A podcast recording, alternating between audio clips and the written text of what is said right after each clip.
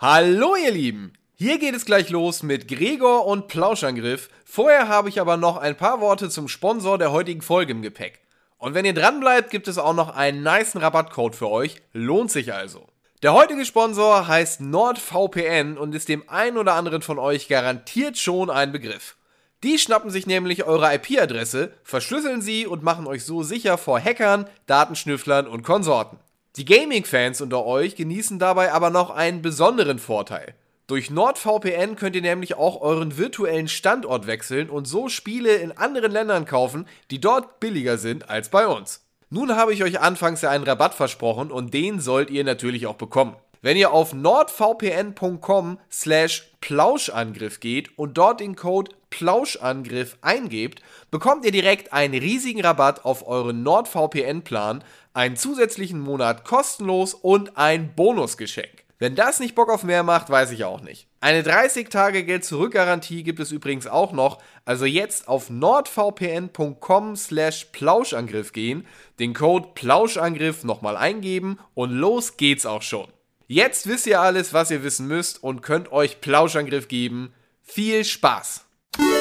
Leute, bevor wir starten, zwei wichtige Nachrichten. Zu einem ist das ABC der Videospiele Level 2 offiziell angekündigt. Das nächste Retro Club Buch komplett neu mit allem drum und dran. Keine Wiederholungen aus dem ersten Buch wird Ende August 2022 erscheinen. Also schaut euch da gerne im Buchhandel oder wo es sonst überall Bücher gibt nach, wenn ihr vorbestellen möchtet. Und in der Zwischenzeit, wo Kollege Fabian und ich diesen Podcast aufgenommen haben, ist der Amiga 500 Mini rausgekommen. Leider nicht zeitig zur Aufnahme des Podcasts. Allerdings habe ich kürzlich ein YouTube-Video gemacht, wo ich das Gerät ausführlich getestet habe und da wir erst später bei Rocket Beans TV dazu kommen, gibt es mein Review als Bonus hinten an diesem Podcast dran. Bis dahin aber wünsche ich euch angenehme Podcast-Retro-Unterhaltung. Hey, Stone Cold Steve Austin, listen to Blouse and Griff, and that's the bottom line, because I said so. And if you don't, he'll kick your ass.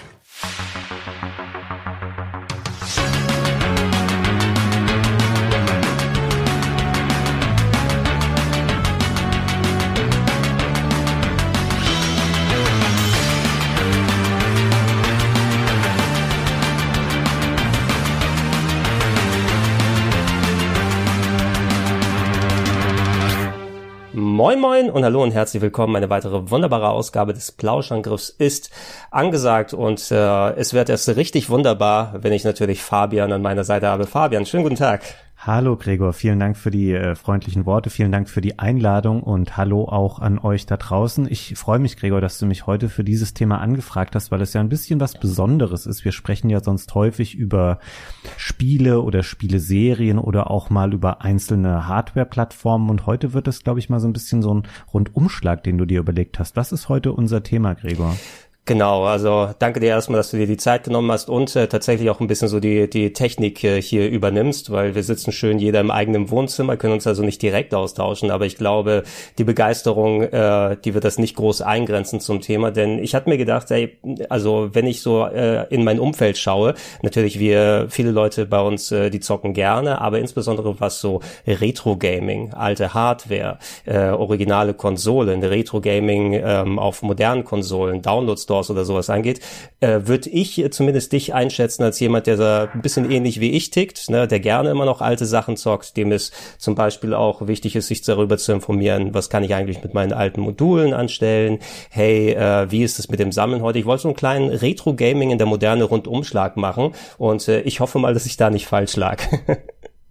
Nee, ich glaube, das ist ein super spannendes und vielfältiges Thema und du hast da hier auch schon ein bisschen mal einen Überblick äh, vorbereitet, indem wir uns entlanghangeln werden und da gibt es eine Menge ähm, interessante Aspekte, die vielleicht auch euch da draußen nochmal ähm, Inspiration sein können, können, wenn ihr äh, euch mit dem Thema Retro Gaming befassen möchtet oder überlegt, wie kann ich denn alte Spiele am besten spielen. Äh, da wollen wir heute mal ein bisschen einsteigen in dieses Thema. Exakt. Bevor ich dann gleich zum allerersten äh, Punkt hier komme, äh, als ich es gerade notiert habe, ist mir noch kurz was ins Auge gesprungen. Ich glaube, da kannst du deine Expertise mal abgeben. Wie, wie glücklich bist du eigentlich, dass man endlich ähm, Ordner auf der Switch machen kann? Ach du, ich ähm, habe das natürlich als Running Gag immer ein bisschen verfolgt. Mir war das nie so unglaublich wichtig. Du hast ja immer diese Spieleübersicht gehabt am rechten Ende der Spieleleiste, wo du alles nach Titel auch sortieren konntest ich brauche da jetzt nicht unbedingt mir, ich glaube, es nennt sich ja Sammlungen, die man da erstellt. Mhm. Dann überlege ich nur die ganze Zeit wieder rum, gehört jetzt äh, dieses Spiel, gehört jetzt Mario Kart zu Mario spielen oder zu Rennspielen?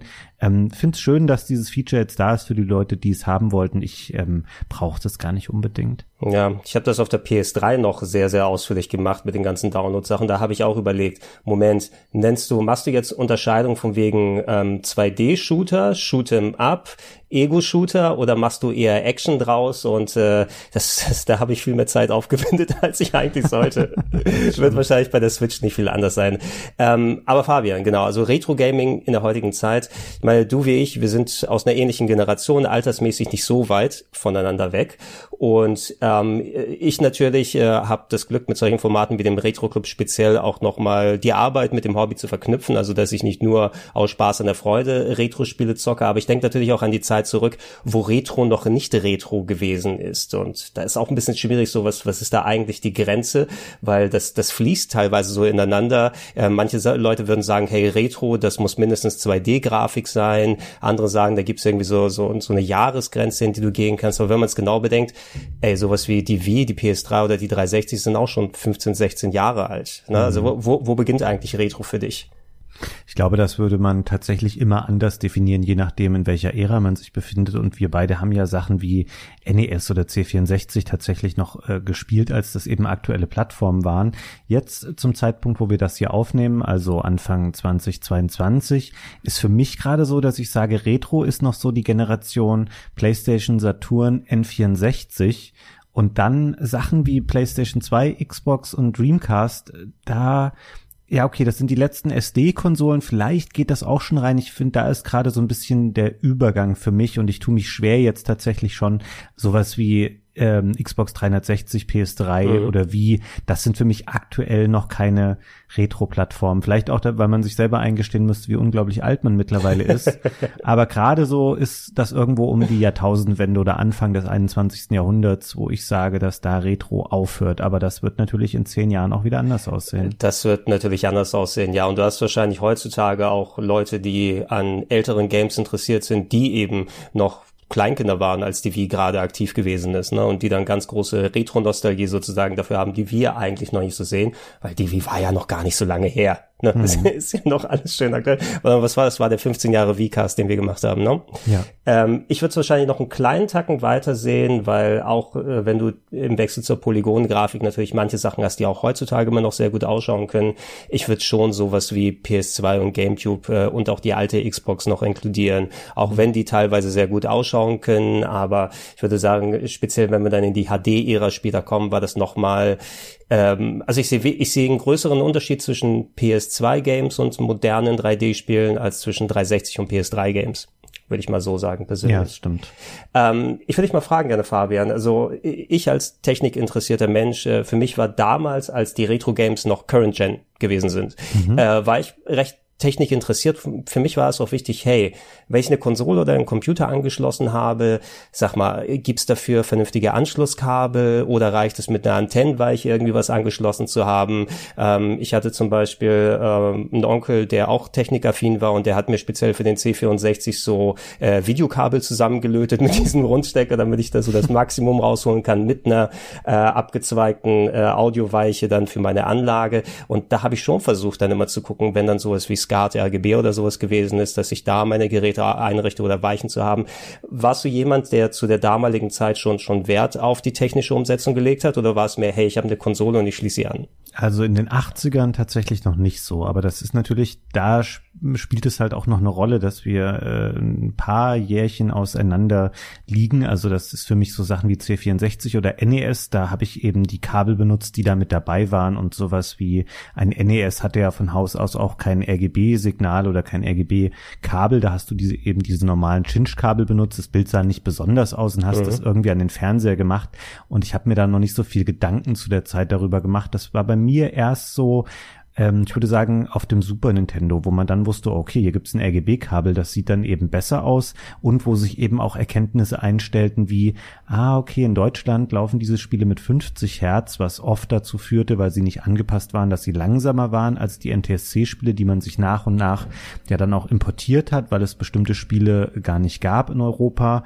Und dann kam ich so auf den Trichter von wegen, okay, Super Nintendo jetzt mal umbauen, da so einen Schalter dran machen, damit die auch in Originalgeschwindigkeit läuft, die Konsole. Und damit einhergehend dann eben auch Sachen wie bestes Bildkabel. Also in den 90ern war das natürlich lange Zeit ein RGB-Kabel, was man haben mhm. konnte. Und das war ja auch bei vielen Systemen noch ein Problem, auch beim N64, was von Haus aus kein RGB unterstützt hat, sondern dann modifiziert werden musste dafür.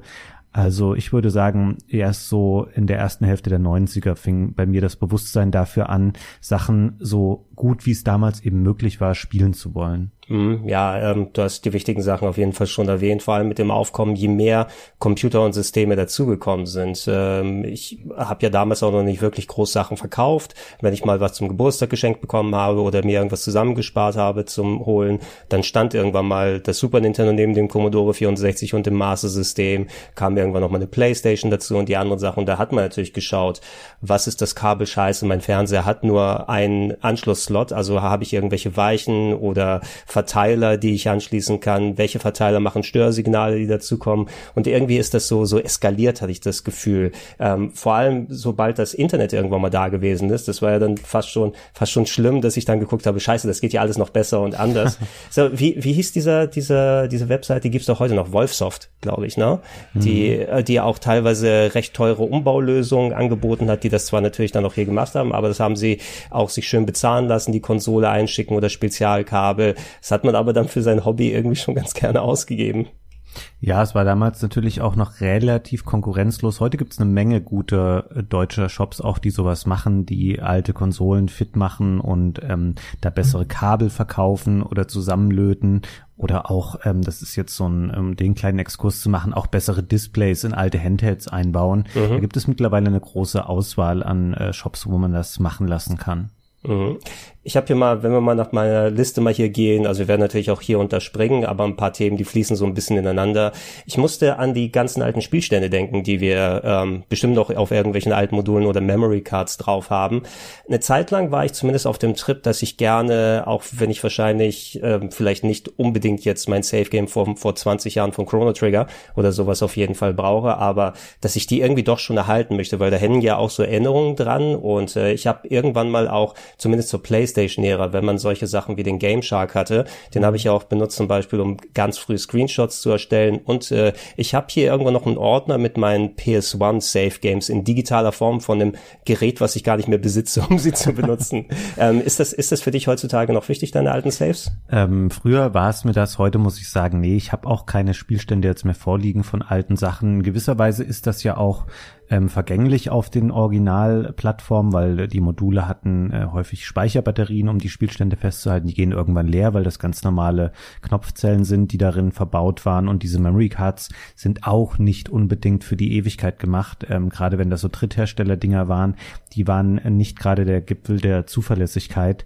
Und dann verschwinden solche Sachen eben. Und ich muss sagen, es macht mir emotional jetzt auch nichts mehr aus. Ich habe natürlich viele wunderbare Erinnerungen an Spiele, äh, die ich damals gespielt habe oder wochenlange Sessions, äh, wie ich Final Fantasy 6, aka 3 auf dem Super Nintendo gespielt habe. Aber ähm, viele Spiele habe ich auch später nochmal gezockt und ich könnte mich dann eh, du vergisst ja auch komplett die Details einfach. Du weißt dann nicht mehr, okay, wo war ich hier in diesem Spielstand eigentlich 1994? Äh, finde das nicht so schlimm. Also wenn ich diese Emotionen nochmal nacherleben möchte, die damit verknüpft sind, dann spiele ich das Spiel einfach heutzutage nochmal und ich habe da echt eine Menge Titel nochmal nachgeholt oder hol die auch heutzutage immer nochmal nach. Das ist für mich nicht so entscheidend, äh, ob das dann noch genau der, der Spielstand ist, den ich äh, vor 25 Jahren oder 30 Jahren mal hatte. Ja, also ich, wenn ich alte Module noch mal irgendwie auf äh, in eine alte Konsole reinpacke oder auf eine andere Lösung dann mir hier anschauen kann, in den meisten Fällen habe ich auch gemerkt, hey, die Batterien, die halten die 20, 25 plus Jahre jetzt in den seltensten Fällen. Sowas wie Mario Paint war schon bereits vor 10, 15 Jahren bei mir leer und ich konnte da nicht mehr saven. Ähm, ich weiß recht viele Nintendo-Sachen. Ähm, so, eine, so eine Handvoll Mega Drive-Module sind noch über, die ich heutzutage noch reinpacken kann. Und dann ist es so dieses kleine, ach guck mal, wie, wie blöd ich den Charakter benannt habe damals. so das Gefühl. Aber so richtig von da aus weiterzocken, wie du gesagt hast, würde ich dann noch ein bisschen seltener äh, machen. Äh, anknüpfen darauf kann man aber sagen, ich habe ja auch mitbekommen, dass du zum Beispiel ähm, auch ab und zu mal Batterien hast austauschen lassen bei mhm. älteren Modulen. Das ist ja mittlerweile eine Möglichkeit, die man offen hat, die aber äh, natürlich ein bisschen Spezialwerkzeug oder entsprechend Support dann äh, beinhaltet, weil viele der Module hatten dann Spezialschrauben, die man mit einem bestimmten Schraubenzieher dann aufmachen muss und äh, die waren dazu noch irgendwie angelötet, dass man zumindest entweder ein bisschen Lötarbeit selber machen muss. Und äh, hattest du einen Service dafür benutzt oder wie sah das aus? Ich habe jemanden äh, benutzt, den ich auch übers Internet äh, mal angeschrieben hatte, äh, der sowas anbot und der hat mir dann eine Menge Batterien da mal ausgetauscht. An sich ist das nicht kompliziert. Also viele der älteren Nintendo-Module auch über verschiedene Plattformen hinweg benutzen die gleiche Art von Spezialschrauben. Solche Aufsätze für Schraubenzieher kann man sich auch kaufen, genau wie die alten Konsolen auch alle mit der mit gleichen anderen Spezialschrauben verschlossen sind. Und dann ja, diese Batterien sind nicht einfach irgendwo äh, gesockelt, dass man sie rein äh, und rausnehmen kann, sondern man muss da löten. Wenn man sich das aber einmal beibringt, was ich leider nie gemacht habe, mit dem Lötkolben umzugehen, dann kannst du das auch selber austauschen. Dann hast du wieder eine frische Batterie für die nächsten Jahrzehnte. Da kommt dann aber immer ein bisschen so eine Grundsatzfrage hinzu. Hm, was bedeutet das dann eigentlich äh, aus Sammlerperspektive, gerade wenn du sowas mhm. vielleicht dann auch mal wieder verkaufen willst? Ja gut, das Modul war schon mal aufgeschraubt, da hat jemand selber eine Batterie rausgenommen und neu reingelötet. Ist das dann noch original? Verändert das das Spiel? Oh. Weil das nicht mehr die Batterie ist, die da ähm, jemand am Fließband mal 1991 reingesetzt hat, sondern was anderes. Und da muss man wissen, ob man in dieses Rabbit Hole sich dann so reinbegeben will. Ich habe wirklich viele Batterien mal austauschen lassen. Dann merkst du, naja, ich habe das jetzt für 50 hm, Spiele oder so machen lassen, dann spiele ich die meisten davon aber doch nie oder erst acht Jahre später wieder. Also will man das alles machen. Du kommst schnell in einen wahnsinnigen Maintenance-Druck rein, wenn mhm. du so eine Retro-Sammlung hast, die du dann eben auch immer äh, funktionsfähig und voll äh, ja, oder voll funktionsfähig halten willst. Das ist nicht so einfach. Ja, da werden wir noch in Sachen äh, Präservation von Originalgames und wie du heutzutage damit umgehst sprechen. Ich muss gerade denken, das ist so, es ist, das ist fast schon, wenn man jetzt Leute, die dann auf äh, Abertausende von Euro für original verpackte Games bezahlen, mhm. aber dadurch, dass sie original verpackt sind, weißt du ja auch nicht, in welchem Zustand eigentlich das Spiel drin ist. Du gehst davon aus, dass da ähm, noch alles in Ordnung ist, aber Batterie kann irgendwie ausgelaufen sein oder äh, noch schlimmer, der, der mythische CD-Rot oder so, unter dem manche Leute ja. schon bestimmt, das ist sowieso so Schrödingers CD-Rot oder so, was der dann da drin ist. Du weißt nicht, ob er da ist. Also ausgelaufene äh, Module, äh, Batterien an der Stelle, kann ich einmal sagen, habe ich tatsächlich nie gesehen in irgendwelchen Modulen. Das mag äh, passieren können, aber ich habe sicherlich schon hunderte Module selber irgendwann mal aufgeschraubt, weil man die einfach, keine Ahnung, wenn du das sowas am Flohmarkt mal gekauft hast, dann macht man das einfach mal auf und macht das ein bisschen sauber und äh, geht da einmal ran und reinigt die Kontakte und alles mögliche. Hab nie gesehen, dass irgendwo auf einer Platine mal äh, eine Batterie ausgelaufen war und das Spiel dadurch äh, in Mitleidenschaft gezogen wäre. Aber ja, prinzipiell kann das natürlich passieren. Ich glaube, es ist nur nicht sehr häufig. Ja, das Einzige, wo ich wirklich Probleme mit hatte, waren ähm, so Handheld-Akkus und sowas. Ne? Mhm. Also ich weiß nicht, was bei dir passiert ist. Ich habe noch eine PSP hier und äh, die habe ich irgendwann mal in die Hand genommen. Das muss man ja auch irgendwie mal gucken. Ey, nimmst du vielleicht Handhelds noch mal regelmäßig raus, um sie noch mal aufzuladen, weil sie sich bestenfalls nicht komplett entladen sollten.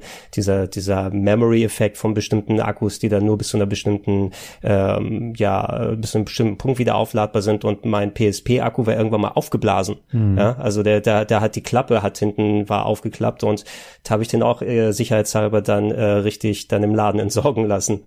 Ja, sowas ist natürlich ärgerlich. Seitdem du mir mal erzählt hast, dass bei dem äh, Nintendo DSi XL die Schultertasten irgendwann verklebt mhm. waren, packe ich den regelmäßig mal aus und guck, ob dann bei mir noch alles in Ordnung ist, weil ich den mag den nach wie vor gerne für DS mhm. spiele, weil die auf dem 3DS entweder sehr klein ähm, sind auf den Displays, wenn man sie in der Originalauflösung spielt oder eben ein bisschen unscharf. Das habe ich auch immer Angst, dass mir das auch passiert, ähm, was du da hattest. Ich weiß gar nicht mehr genau, was der die Ursache war, aber da können kann können irgendwie die Schultertasten kaputt gehen über die Zeit, ne? Ja, es ist äh, super weird. Also es ist nicht so, dass ich irgendwie meine Geräte und und die Spiele dann in irgendeinem feuchten Keller lager, sondern ich habe die meisten im Regal drin und ich habe eine Handheld-Schublade, ne, wo da viele verschiedene Handhelds drin sind. Die ist aber auch weg von der Sonne sozusagen, steht nicht direkt im Licht und die Sachen hole ich mal raus, wenn ich sie mal benutzen will.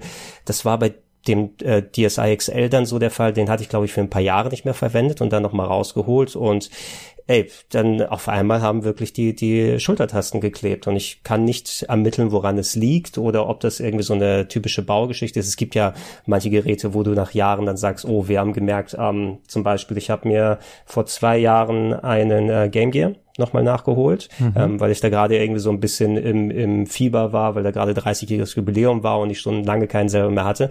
Und da zum Beispiel gab es ähm, ein gängiges Problem, dass da nach einigen Jahren ähm, Kondensatoren auslaufen konnten, ja. ähm, die einerseits äh, die Platine nochmal nicht nur beschädigen, sondern auch die Bildausgabe komplett kaputt machen. Das Gerät, was ich mir geholt hatte, hatte zum Beispiel nicht nur ein Display-Replacement, äh, also nicht das komplette Display, sondern nur die Scheibe davor, mhm. dass sie nicht verkratzt ist, aber auch komplette Kondensatoren eingelötet bekommen und es kann vielleicht sein, dass wir mit den Jahren merken, oh, eventuell sind DSi XL-Teile noch mal ein bisschen anfälliger oder ich habe ein Montagsgerät hier erwischt und es war tatsächlich die Nähe zum PSP-Akku vielleicht, die, die das ausgelöst hat. Ja, das äh, sind Erfahrungen, die man dann leider manchmal machen kann im Laufe der Jahre und eben auch Jahrzehnte, die das irgendwann ja werden ja, es wird so oder so oder so so sein. Aber da können wir das ja hier so mal reinschieben, so Display Replacements und sowas hattest du ja auch mal mhm. angesprochen. Ähm, hast du sowas mal für ein Gameboy, Game Gear oder andere Sachen mal machen lassen? Ja, ich habe mal, ich hatte einige ähm, modifizierte Gameboy-Geräte im Laufe der Jahre, also bis zuletzt auch einen GBA, der ein sehr gutes Display eingebaut hatte. Da gibt's wirklich tolle Lösung und das behebt natürlich auch ein, eins der großen Probleme des Ur-GBAs, der ansonsten ein schönes Handheld ist, aber das Originaldisplay ist halt einfach komplett unbrauchbar. Da kann man viel machen. Jetzt gerade an einem Punkt, äh, oder jetzt gerade bin ich an dem Punkt, wo ich sage, okay, ich habe jetzt den, den Analog Pocket. Das ist so ein äh, modernes Handheld-Gerät von einer Firma namens Analog, die auch viele andere schöne Geräte herstellen, über die wir vielleicht noch äh, sprechen werden im Laufe mhm. dieser Folge. Und der macht für mich so ein bisschen die Notwendigkeit hinfällig, jetzt noch einen ähm, Game Boy, Game Boy Color oder Game Boy Advance benutzen zu müssen, weil das Gerät einfach sehr darauf optimiert ist, diese Spiele bestmöglich darzustellen. Prinzipiell übrigens auch Game Gear Spiele und noch ein paar andere äh, mhm. Systeme, wenn man entsprechende Adapter benutzt. Das ist ganz schön, dass man da eben auch solche Lösungen mittlerweile hat. Genau, wir können ja eigentlich schon mal auf bisschen auf äh, die Hardware-Ecke mal rübergehen, weil gerade das Spielen von originalen Games mit solchen Lösungen wie, ähm, dass man ähm, entsprechend solche Hardware verwendet oder dass es dann Sammlungen und andere Sachen gibt. Es gibt ja viele Optionen und so weiter. Und ich meine, für jemanden wie mich, der Sammler ist, der noch einen guten Teil seiner Sammlung daheim hat, der äh, irgendwann mal zwei übergegangen ist, dass ich weniger auf originale Hardware mehr spiele. Also ich habe mhm. irgendwann für mich gemerkt zum Beispiel, hey, äh, ich kann es absolut verstehen, wenn jemand sagt, Super Nintendo ist am geilsten, wenn du ein Super Nintendo und einen Röhrenfernseher hast, wo du dran sitzt. Aber ich bin irgendwann auch okay damit gewesen, dann äh, mit äh, Retro-Handhelds zu spielen oder Sammlungen oder Download-Services wie die Virtual Console. Aber da kann ja jeder anders ticken und man hat ja sehr, sehr viele Optionen. Wie, wie wichtig ist es für dich eigentlich heutzutage mit originaler Hardware zu spielen? Hast du lieber so ein N64 oder ein Super Nintendo mit so einem Upscaler an dem Fernseher oder hast du vielleicht sogar noch einen Röhrenfernseher irgendwo in der Ecke?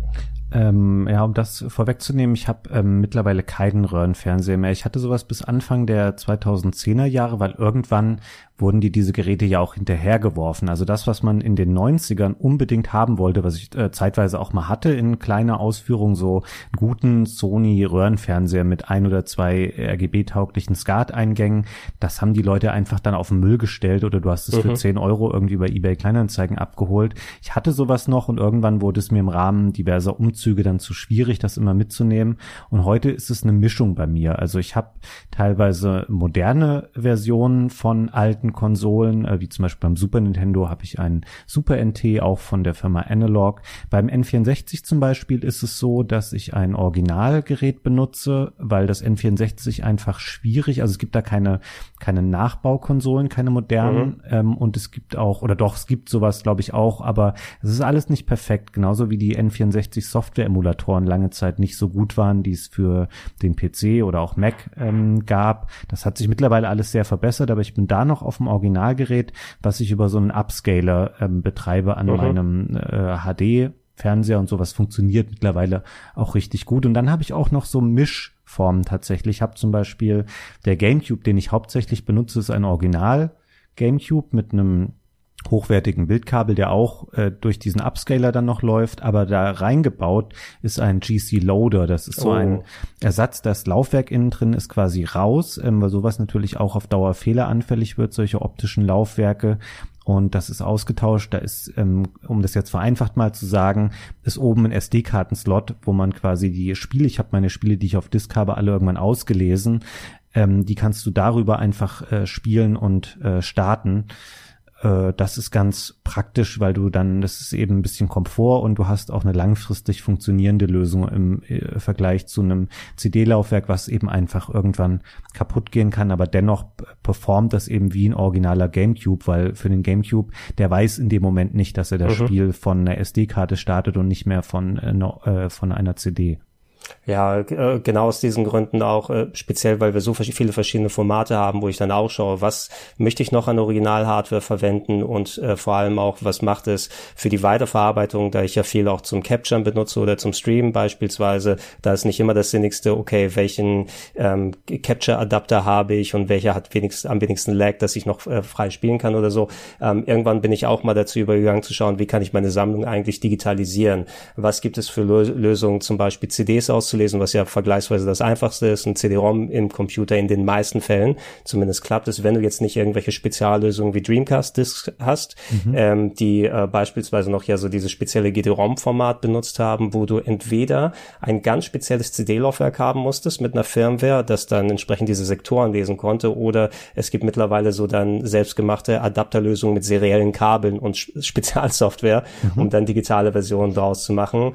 Ähm, und äh, ja, da habe ich mich irgendwann mal auch recht ausführlich damit beschäftigt, einfach damit ich dann die Freiheit habe, zum Beispiel, weil darüber habe ich auch jetzt so ein bisschen nachgedacht. Ich habe einen Saturn hier noch. Ne? Mhm. Und äh, zum Glück ist die Saturn-Emulation mittlerweile recht gut geworden. Also ich muss meinen Panzer Dragoon Saga nicht mehr aus dem Regal rausholen, sondern ich benutze die Images, die ich dann erstellt habe. Und es gibt mittlerweile gute Emulationen, um sie da zu verwenden. Aber es hat auch was für sich schön, den Saturn mit so einem, ich weiß, da gab es irgendwie so zwei spezielle Lösungen, die aber leider auch sehr limitiert sind und nur alle paar Monate mal erhältlich, wenn man irgendwelche Alerts eingestellt hat. Aber das wäre eigentlich ganz cool, alles mal so fertig zu machen. Dann Upscaler dran mit HDMI-Out, mit einem originalen Controller, weil die Saturn-Controller auch schon top sind. Aber das ist irgendwie natürlich immer so ein Arsch voll Arbeit, die man sich dazu holt. Ähm, lass uns mal erstmal über diese Upscaler sprechen. Ja. Welchen verwendest du denn? Ich, ich kann mich erinnern, du hattest einen OSS-10 eine Zeit lang noch. Ja, ich habe den auch bis heute noch. Der wurde auch gut immer mit äh, Firmware-Updates äh, gepflegt. Das ähm, OSSC steht für Open Source Scan Converter, ist ein Gerät, was speziell dafür auch gebaut wurde, um damit eben Retro-Konsolen an modernen Displays zu betreiben. Ähm, vorher hatte ich einen äh, FrameMeister. Ich liebe mhm. Den Namen dieses Geräts. Ist ein, glaube ich, eigentlich aus Japan stammendes Gerät, was irgendwann dann aber sehr schwierig äh, verfügbar wurde, weil die Produktion auch eingestellt wurde. Ja. Ich weiß gar nicht, ob man den heute noch irgendwo neu kaufen kann. Wird wahrscheinlich schwierig. Aber der OSSC ist auch ein prima Gerät. Ähm, der hat verschiedene analoge Eingänge, wo man eben äh, alte Geräte anschließen kann, ähm, bereitet das Bild dann ohne äh, nennenswerte Verzögerung so auf, dass es gut aussieht auf einem modernen Display. Also ich habe einen 4K-Fernseher und das ist mhm. trotzdem äh, top und ähm, gibt das dann eben über HDMI samt Ton an diesen Fernseher weiter. Ich weiß aber, es hat sich danach noch, der OSSC ist mittlerweile auch schon alt. Ähm, da hat sich noch viel getan.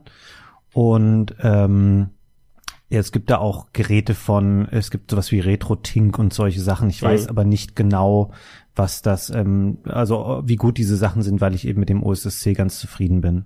Mhm.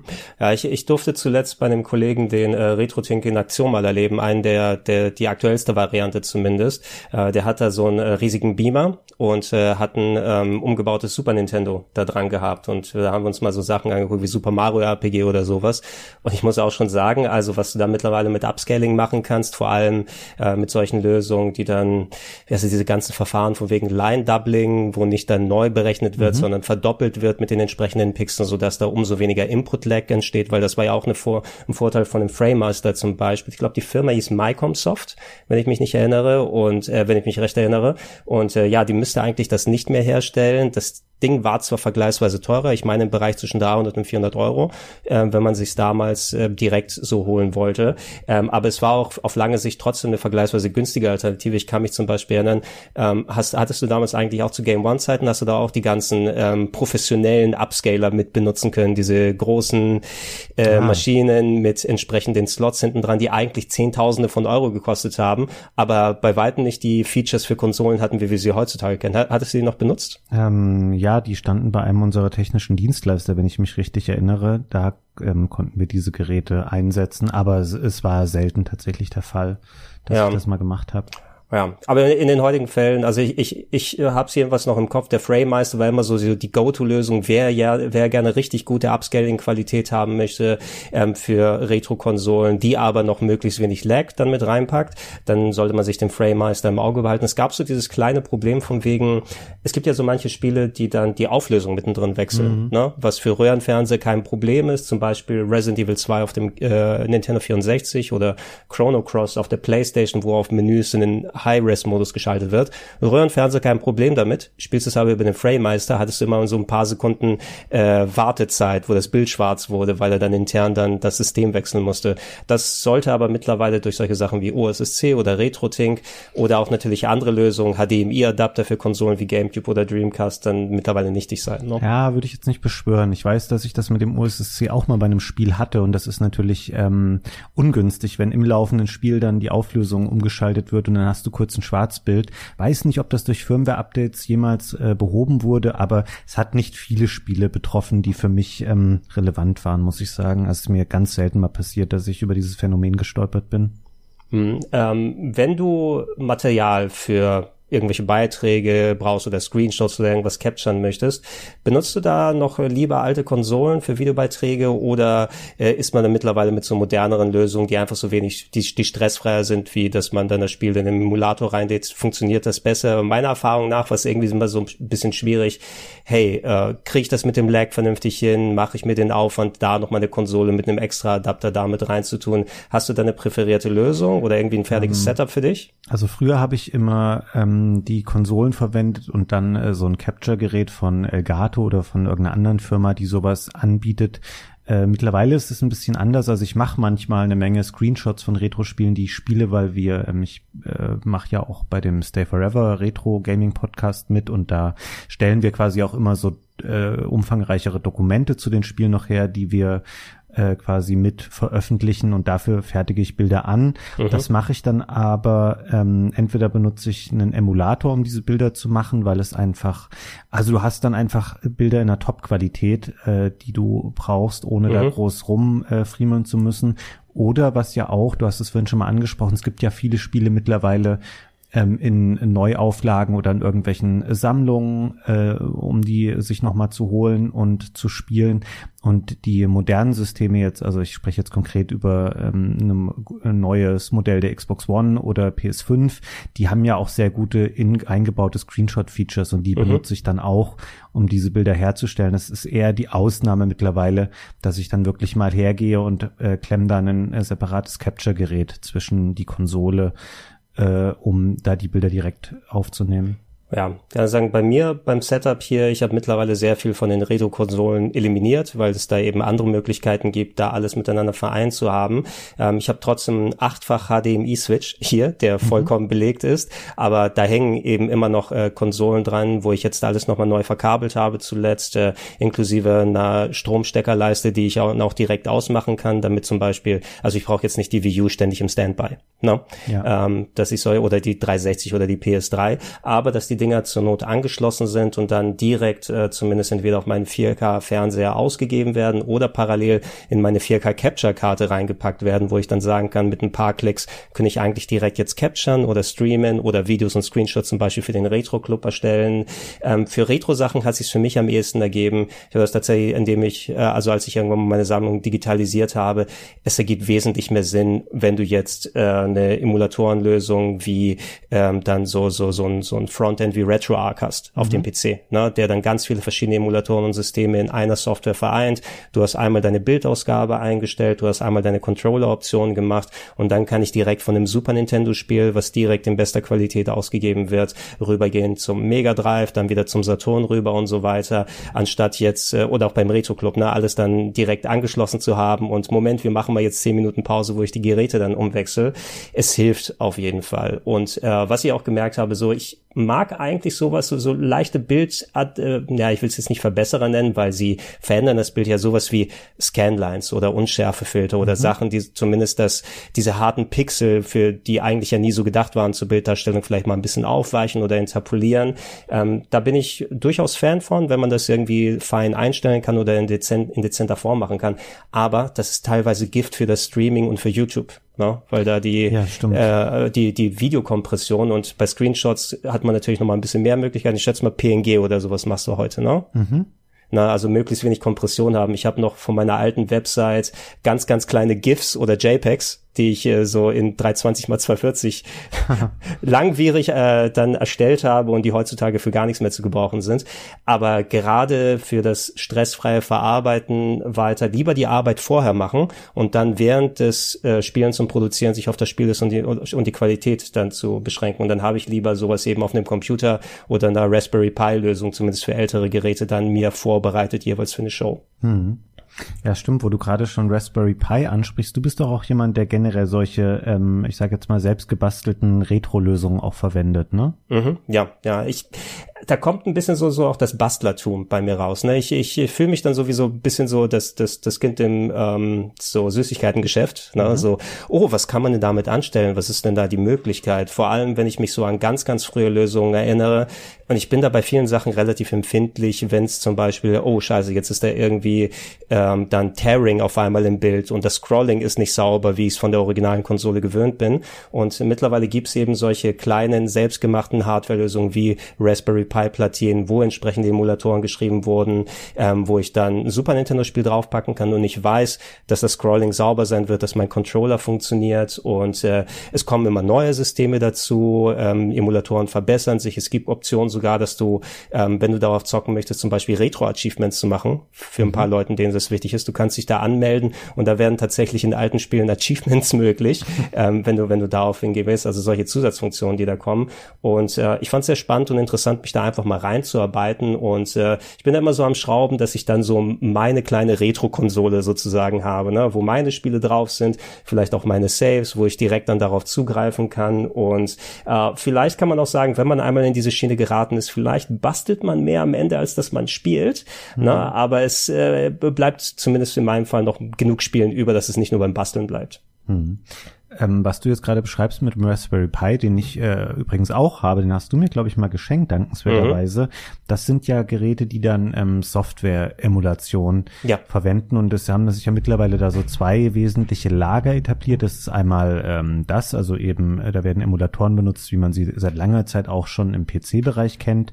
Und dann gibt es FPGA Lösungen. Ja. Ähm, ich würde da jetzt, also wenn du das gerne im Detail erklären äh, kannst und willst, dann äh, mach das. Ansonsten würde ich jetzt grundsätzlich sagen, äh, hier wird eher eine Emulation auf Hardware-Ebene vorgenommen. Also diese Geräte versuchen, ähm, die Originalkonsolen eher in der Technik äh, zu imitieren. Also ähm, und ja, Jetzt habe ich, siehst du, jetzt verrenne ich mich schon. Ich hätte ja, es einfach bei dem belassen sollen, was ich eben gesagt habe. Es ist eher eine Hardware-Emulation, was in der Regel ähm, anspruchsvoller ist, was die Technik angeht. ähm, dafür aber genauere Ergebnisse produzieren kann, wobei das auch mittlerweile ein bisschen ähm, verschwimmt, weil es gibt auch sehr, sehr gute ähm, Software-Emulatoren, zum Beispiel im SNES-Bereich. Da kannst du im Grunde genommen keine ähm, Unterscheidung mehr treffen, also zumindest nicht, wenn du nicht äh, super akkurat da drauf schaust und dich auf eine Handvoll Sonderfälle fokussierst. Also Software-Emulation kann auch sehr, sehr gut sein, aber ähm, es gibt auch tolle FPGA Lösungen, ähm, zum Beispiel, um das jetzt nochmal hier an der Stelle auszuführen, ich habe mehrfach schon den Namen Analog erwähnt, es ist eine mhm. amerikanische Firma, die bietet zum Beispiel solche Geräte an, die moderne Nachbauten mit HDMI sind von ähm, Super Nintendo Mega Drive, dann eben dieses Analog Pocket Gerät. Es gab lange Zeit auch ein NES von denen, das ist mittlerweile aber nicht mehr verfügbar, obwohl es auch mal neu aufgelegt wurde in der Zwischenzeit. Ähm, das sind schöne Geräte, die ich hier zu Hause hab und verwende, wo du eben auch original Module verwenden kannst. Äh, das ist dann nochmal ein, ähm, eine Unterscheidung, die hier gemacht werden kann, weil es gibt ja auch FPGA-Geräte, mhm. wie zum Beispiel den Mister. Die sind aber dafür gedacht, um dann ROMs äh, abzuspielen. Also da ist kein Modulschacht dran, um diese äh, Originalmodule verwenden zu können. Genau, also das wäre auch es ist wahrscheinlich, wenn man da einmal anfängt über das Thema und jedes kleinste Detail nochmal erläutern möchte, dass man da stundenlang gefühlt dran sitzt. Äh, grundsätzlich, wenn du über Software-Emulation sprichst, ich würde das so ein bisschen gleichsetzen mit ähm, du, du hast ein Super Nintendo-Spiel als ROM, als digitale Fassung. Ne? Mhm. Äh, wenn du das auf dem PC drauf packst, natürlich sind in dem PC nicht die gleichen Chips drin, wie du sie auf einem Super Nintendo hattest. Mhm. Damit du es aber mit dem PC spielen kannst, brauchst du quasi eine Software, die wie so eine Art ähm, Simultanübersetzer dann funktioniert. Ne? Die nimmt die Sprache, die aus dem Super Nintendo ROM aus dem Spiel dann kommt und übersetzt äh, sie für den Computer so, dass der Computer versteht und sagt, ach, dieser Chip wird angesprochen und das gibt und das muss dann wieder zurückgegeben werden. Also kümmert sich der Rechner nicht nur um das Verstehen und Abspielen des Spieles, sondern es muss auch, der Computer muss auch irgendwie so dann gleich die, die, die Sprache vom Super Nintendo kennen. Und das sind natürlich etliche Schritte, die dazu kommen, die immer wieder ein bisschen kleine Verzögerungen haben. Ne? Das Spiel verstehen, das Spiel mhm. übersetzen, das Spiel laufig machen, wieder dann rausgeben. Vielleicht so ein bisschen wie, wenn du mittlerweile solche Sachen wie Google Stadia hast, ne? da gibt's ja auch diese, hey, mein, ähm, äh, meine Controller-Eingaben müssen erstmal auf den Server eingegeben werden, der muss sie verarbeiten und wieder zurückschicken und schon hast du immer diese kleinen Verzögerungen drin. Äh, und Software-Emulation, wenn die ähm, äh, dann gut gemacht ist, kann sehr, sehr akkurat sein, aber du wirst zwangsläufig immer mal hier oder da das kleine Delay haben, den Input-Lag, der dann ähm, nicht äh, mit, vielleicht sogar das Spielgefühl dann so sich komplett anders anfühlen lassen kann, als wenn du mit dem Röhrenfernseher gearbeitet hast. Diese FPGA-Geräte, die du erwähnt hast, äh, sind aber dann Spezialplatinen, äh, bei denen so, du sozusagen vorherein äh, einprogrammieren kannst, genau. ähm, hey, hey ähm, wenn da irgendeine Software ankommt. Diese Platine funktioniert genauso wie ein Super Nintendo im besten Fall oder wie ein Mega Drive oder was anderes, weil du dann entsprechend mit der Software das so adaptiert hast, dass die Chips dann genau abgebildet werden und schon fehlt äh, oder besser gesagt, du du hast nicht diese eine Extraschicht an Übersetzung da drin. Da kann mit einem guten FPGA-Gerät kannst du wesentlich weniger Input-Lag haben, das kann authentischer wirken und ich habe hier auch ein Analog-NT direkt vor meiner Nase. Mhm. das steht hier ähm, oder äh, Super NT, Entschuldigung, das äh, Super Nintendo-Gerät ähm, zum Beispiel. Und du hast mir auch netterweise mal das Mega SG ausgeliehen, damit ich es mir anschauen kann. Und äh, ich hoffe, ich bin nicht zu dreist, wenn ich dann sage, leih mir gerne noch mal das äh, Gameboy-Ding aus. Das will ich ja, mir auch gerne mal angucken und mal anschauen, weil ich da auch sehr, sehr interessiert bin. Ähm, vor allem, weil da auch ja super viel Aufwand drinsteckt und äh, gerade was die Qualität angeht, das noch mal ein bisschen so anders ist. Äh, ich bin mittlerweile noch nicht übergegangen, mit dem Mister auszuprobieren, weil das mhm. ist dann auch so eine FPGA-Lösung, wo aber dann, anstatt dass es ein fertiges Gerät mit dem Super Nintendo Slot ist, dann immer noch an der Software entwickelt wird. Hey, wie wird das verstanden? Das funktioniert alles also noch nicht so ähm, anschalten und los geht's Lösung, wie viele äh, Software-Emulatoren funktionieren, ob auf dem Raspberry Pi oder auf dem Computer. Aber ich glaube, wenn ich mich mal mit ähm, Software-Emulation ausgetobt habe und die, die, die, der, die Mister-Hardware ein bisschen ausgefeilter ist, äh, werde ich mich auch da einmal reinstürzen und einmal rumprobieren und ausprobieren. Ja, ich glaube, bei Mister war es schwierig. Ich habe da oft schon überlegt, okay, kaufe ich den jetzt mal oder nicht? Und dann im Rahmen der Pandemie war das irgendwann schwierig im Hinblick mhm. auf die verschiedenen Bauteile, die da verwendet wurden.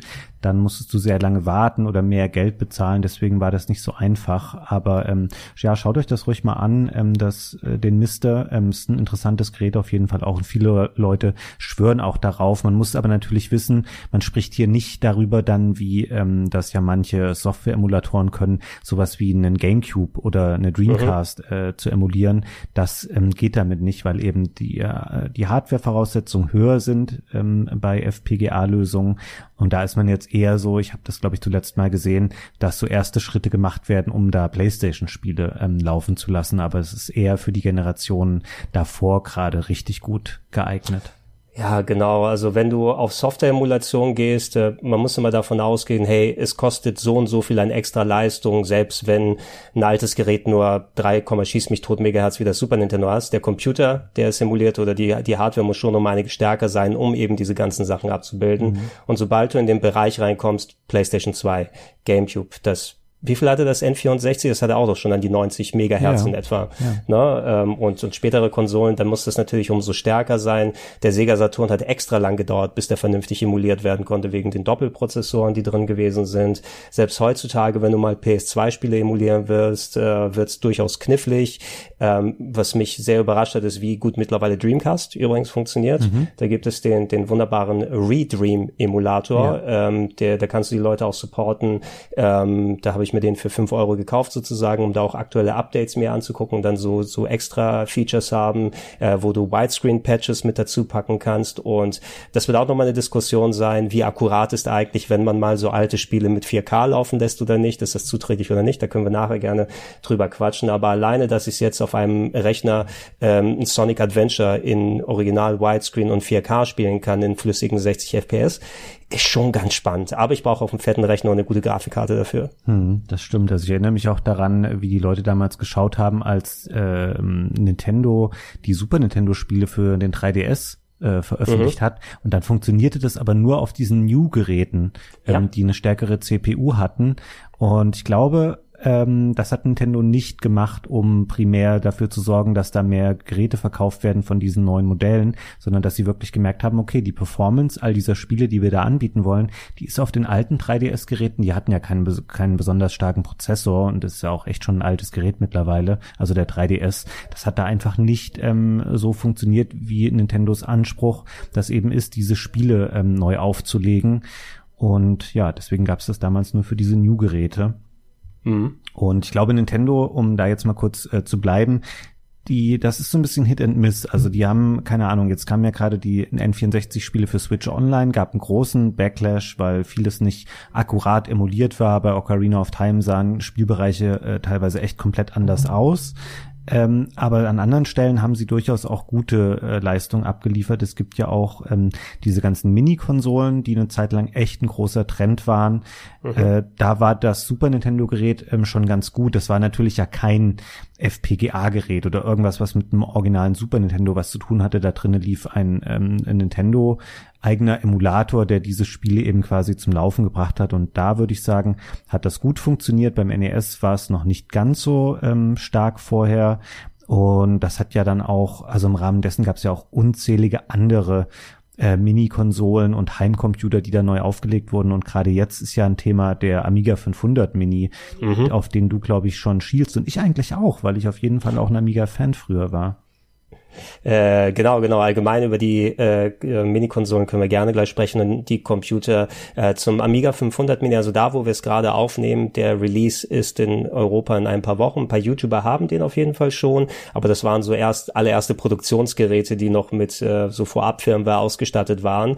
Ähm, da tatsächlich der C64 Maxi sehr solide gewesen ist. Das war die ausgewachsene Variante vom C64 Emulationsgerät. Äh, Bin ich sehr gespannt darauf, was sie jetzt dann damit anstellen, vor allem weil äh, klassische Computeremulation noch ein bisschen kniffliger ist, als wenn du jetzt ein Super Nintendo oder ein NES dann äh, als Simulation abbilden willst, weil dann guckst, dann hast du es auf einmal mit einem Dutzend verschiedener äh, Modelle zu tun, die alle mit unterschiedlichen Betriebssystemen und Kickstart-ROMs arbeiten. Ähm, PAL gegen NTSC wird dann nochmal wichtiger. Viele Amiga-Games waren ja speziell auf Europa dann ausgerichtet mit der Spielgeschwindigkeit und den Bildausschnitten. Wie funktioniert das mit einer Maus zusammen und alles drum und dran? Ich bin schon sehr gespannt drauf. Ich sollte den hoffentlich bald bekommen. Vielleicht, wenn ihr den Podcast hört, ist das schon längst da. Und ja, wenn du die Zeit findest, Fabian, vielleicht können wir im Retro Club uns auch nochmal das Gerät dann ähm, genauer angucken. Gerne. Ähm, ansonsten aber, ey, diese Mini-Konsolen, also ja, ne, die äh, es kitzelt irgendwie mich immer noch, wenn tatsächlich sowas neu angekündigt wird. Auch wenn man meinen mag, hey, jetzt habe ich fast alle Konsolen, die ich damals hatte, in Miniaturausgabe hier stehen, die ich dann selten benutze, aber da habe ich irgendwas Schönes, wenn ich mal meine Vitrine zusammenbaue. Ist der Trend für dich vorbei oder bist du immer noch gespannt auf kleine Minigeräte? Ja, es gibt halt nicht wirklich Plattformen, wo ich jetzt gerade sage, die bräuchte ich noch mal in einer anderen alternativen Form und so. Meine Experimentierphase ruht da gerade so ein bisschen und dann ähm, müsste das eben so einen Sprung machen in der Leistungsfähigkeit, um jetzt keine keine Ahnung, zu sagen, hier ist die PS2 Mini oder hier ist der GameCube Mini, da sind wir, glaube ich, noch nicht, als dass man das dann für einen vernünftigen Preis verkaufen könnte. Ähm, von daher, ich bin da gerade ein bisschen raus. Ich habe da teilweise auch quatschmäßig viel Zeit drin versenkt. Ich hatte so viele Lösungen, auch damals schon, um Super Nintendo Spiele zu spielen. Und bei dem Mini habe ich so viel gemacht. Dann ich habe diese Controller ähm, so angepasst, dass da drinnen dann so Wireless Boards drin verbaut mhm. waren und habe dafür gesorgt, dass deren Empfänger habe ich ähm, so noch versteckt in dem Gehäuse von dem SNES e Mini drin, damit man da nichts vorne noch irgendwie dran oder drin hatte. Und dann war ich irgendwann fertig und habe gedacht, cool, jetzt hast du das zwölfte Gerät, auf dem du Super Nintendo Spiele spielen kannst und wüsste gerade nicht, was man bei Mini-Konsolen im Moment jetzt erwarten oder machen sollte, wo ich sagen würde, wow, ja, da bin ich sofort dabei. Ja, ich kann den Appeal sehr verstehen, vor allem wenn es eben nicht unbedingt in dem Bereich von so immer noch nennen wir es mal aktiven Retro-Gamern wie uns beiden dann ist, weil ähm, beim NES Mini war es ja eben so, dass viele Leute auf einmal wieder die genau in dieser Nostalgie, äh, in diesem Nostalgiefenster waren. Ne? Oh, vielleicht zocke ich gar nicht mehr, aber hier habe ich für einen abgesteckten Preis, ähm, hat sich ja leider ein bisschen als nichtig herausgestellt, weil es dann irgendwann mal ja so selten uns geworden ist, dass es zu Mondpreisen bei eBay verkauft wurde. Mhm. Aber wenn du dafür 60, 70 ähm, Euro dann ein kleines Gerät bekommst mit zwei Controllern, HDMI-Anschluss, da sind 30 Spiele dabei, wo du einen Großteil davon kennst oder nochmal spielen möchtest, das hat auf jeden Fall was für sich. Ne? Und äh, ich habe mich auch dann stark damit beschäftigt, weil ich es auch nochmal spannend fand. Äh, man konnte viele der Minigeräte ja dann auch nochmal mit Spezialfirmware ausstatten, um dann andere Spiele drauf zu tun. Es war so eine sehr praktische All-in-One-Lösung, wo du dich um wenig kümmern musst. Na, wenn du einmal das fertig hast, äh, die Controller waren vor allem auch in der Standardfassung zumindest originalgetreu genug, mhm. auch wenn die Kabel oft ein bisschen kurz waren, aber wieder mal so einen richtig guten Super Nintendo oder NES Controller da zu haben, das ist das, was mich übrigens jetzt an der Nintendo Switch Online am meisten interessiert, endlich mal N64 und Mega 3 Funkcontroller in Originalqualität zu haben, ah. ähm, um zu sehen, wie die funktionieren. Äh, was ich persönlich, also ich habe persönlich immer noch ein paar hier, ich benutze die nicht mehr allzu häufig, aber ab und zu mal schaue ich sie mir gerne an. Ähm, und äh, es hilft vor allem auch äh, wieder mal, sich so bestimmte Generationen dann vor Augen zu führen, die man nicht so äh, super präsent hat. Äh, ich bin großer Fan von der PC Engine Mini mhm. beispielsweise, weil ich das Gerät selber so top finde, aber zu der Zeit, wo es richtig aktiv gewesen ist, ich hatte einfach das Geld als äh, Jugendlicher und als Teenager nicht, ja. ne, um mir das dann groß zu importieren. Und heutzutage habe ich natürlich eine Sammlung an U-Cards. Also ich überlege mir auch tatsächlich vielleicht das Analog, äh, die Analog PC Engine zu holen, wenn sie mal da ist, aber das PC Engine Mini, also kleines Kompaktgerät mit fast 60 Spielen da drauf, mit einer richtig schönen Sammlung von coolen Sachen mit schön viel Aufwand von äh, M2, dem Entwicklerstudio, was sich ja auch sehr prädominant um die äh, Neuaufarbeitung von alten Titeln in Sammlungen oder Hardware kümmert, hat da schön viel Aufwand reingetan. Äh, das können so nette kleine Zeitkapseln sein. Mhm. Na, ich werde aber naja, zumindest im, im Sinne meiner Arbeit werde ich dafür reingucken und ich mache das dann auch ganz gerne. Ähm, ob ich sie danach benutze, steht auf einem anderen Blatt geschrieben. Vielleicht verkaufe ich die auch irgendwann mal, wenn sie soweit, wenn es soweit ist. Hm. Du hast eben schon mal am Rande erwähnt, ähm, dass dich bei Switch Online gerade interessiert, dass es eben da jetzt nochmal neue Controller-Modelle gibt, also konkret für Mega Drive und N64.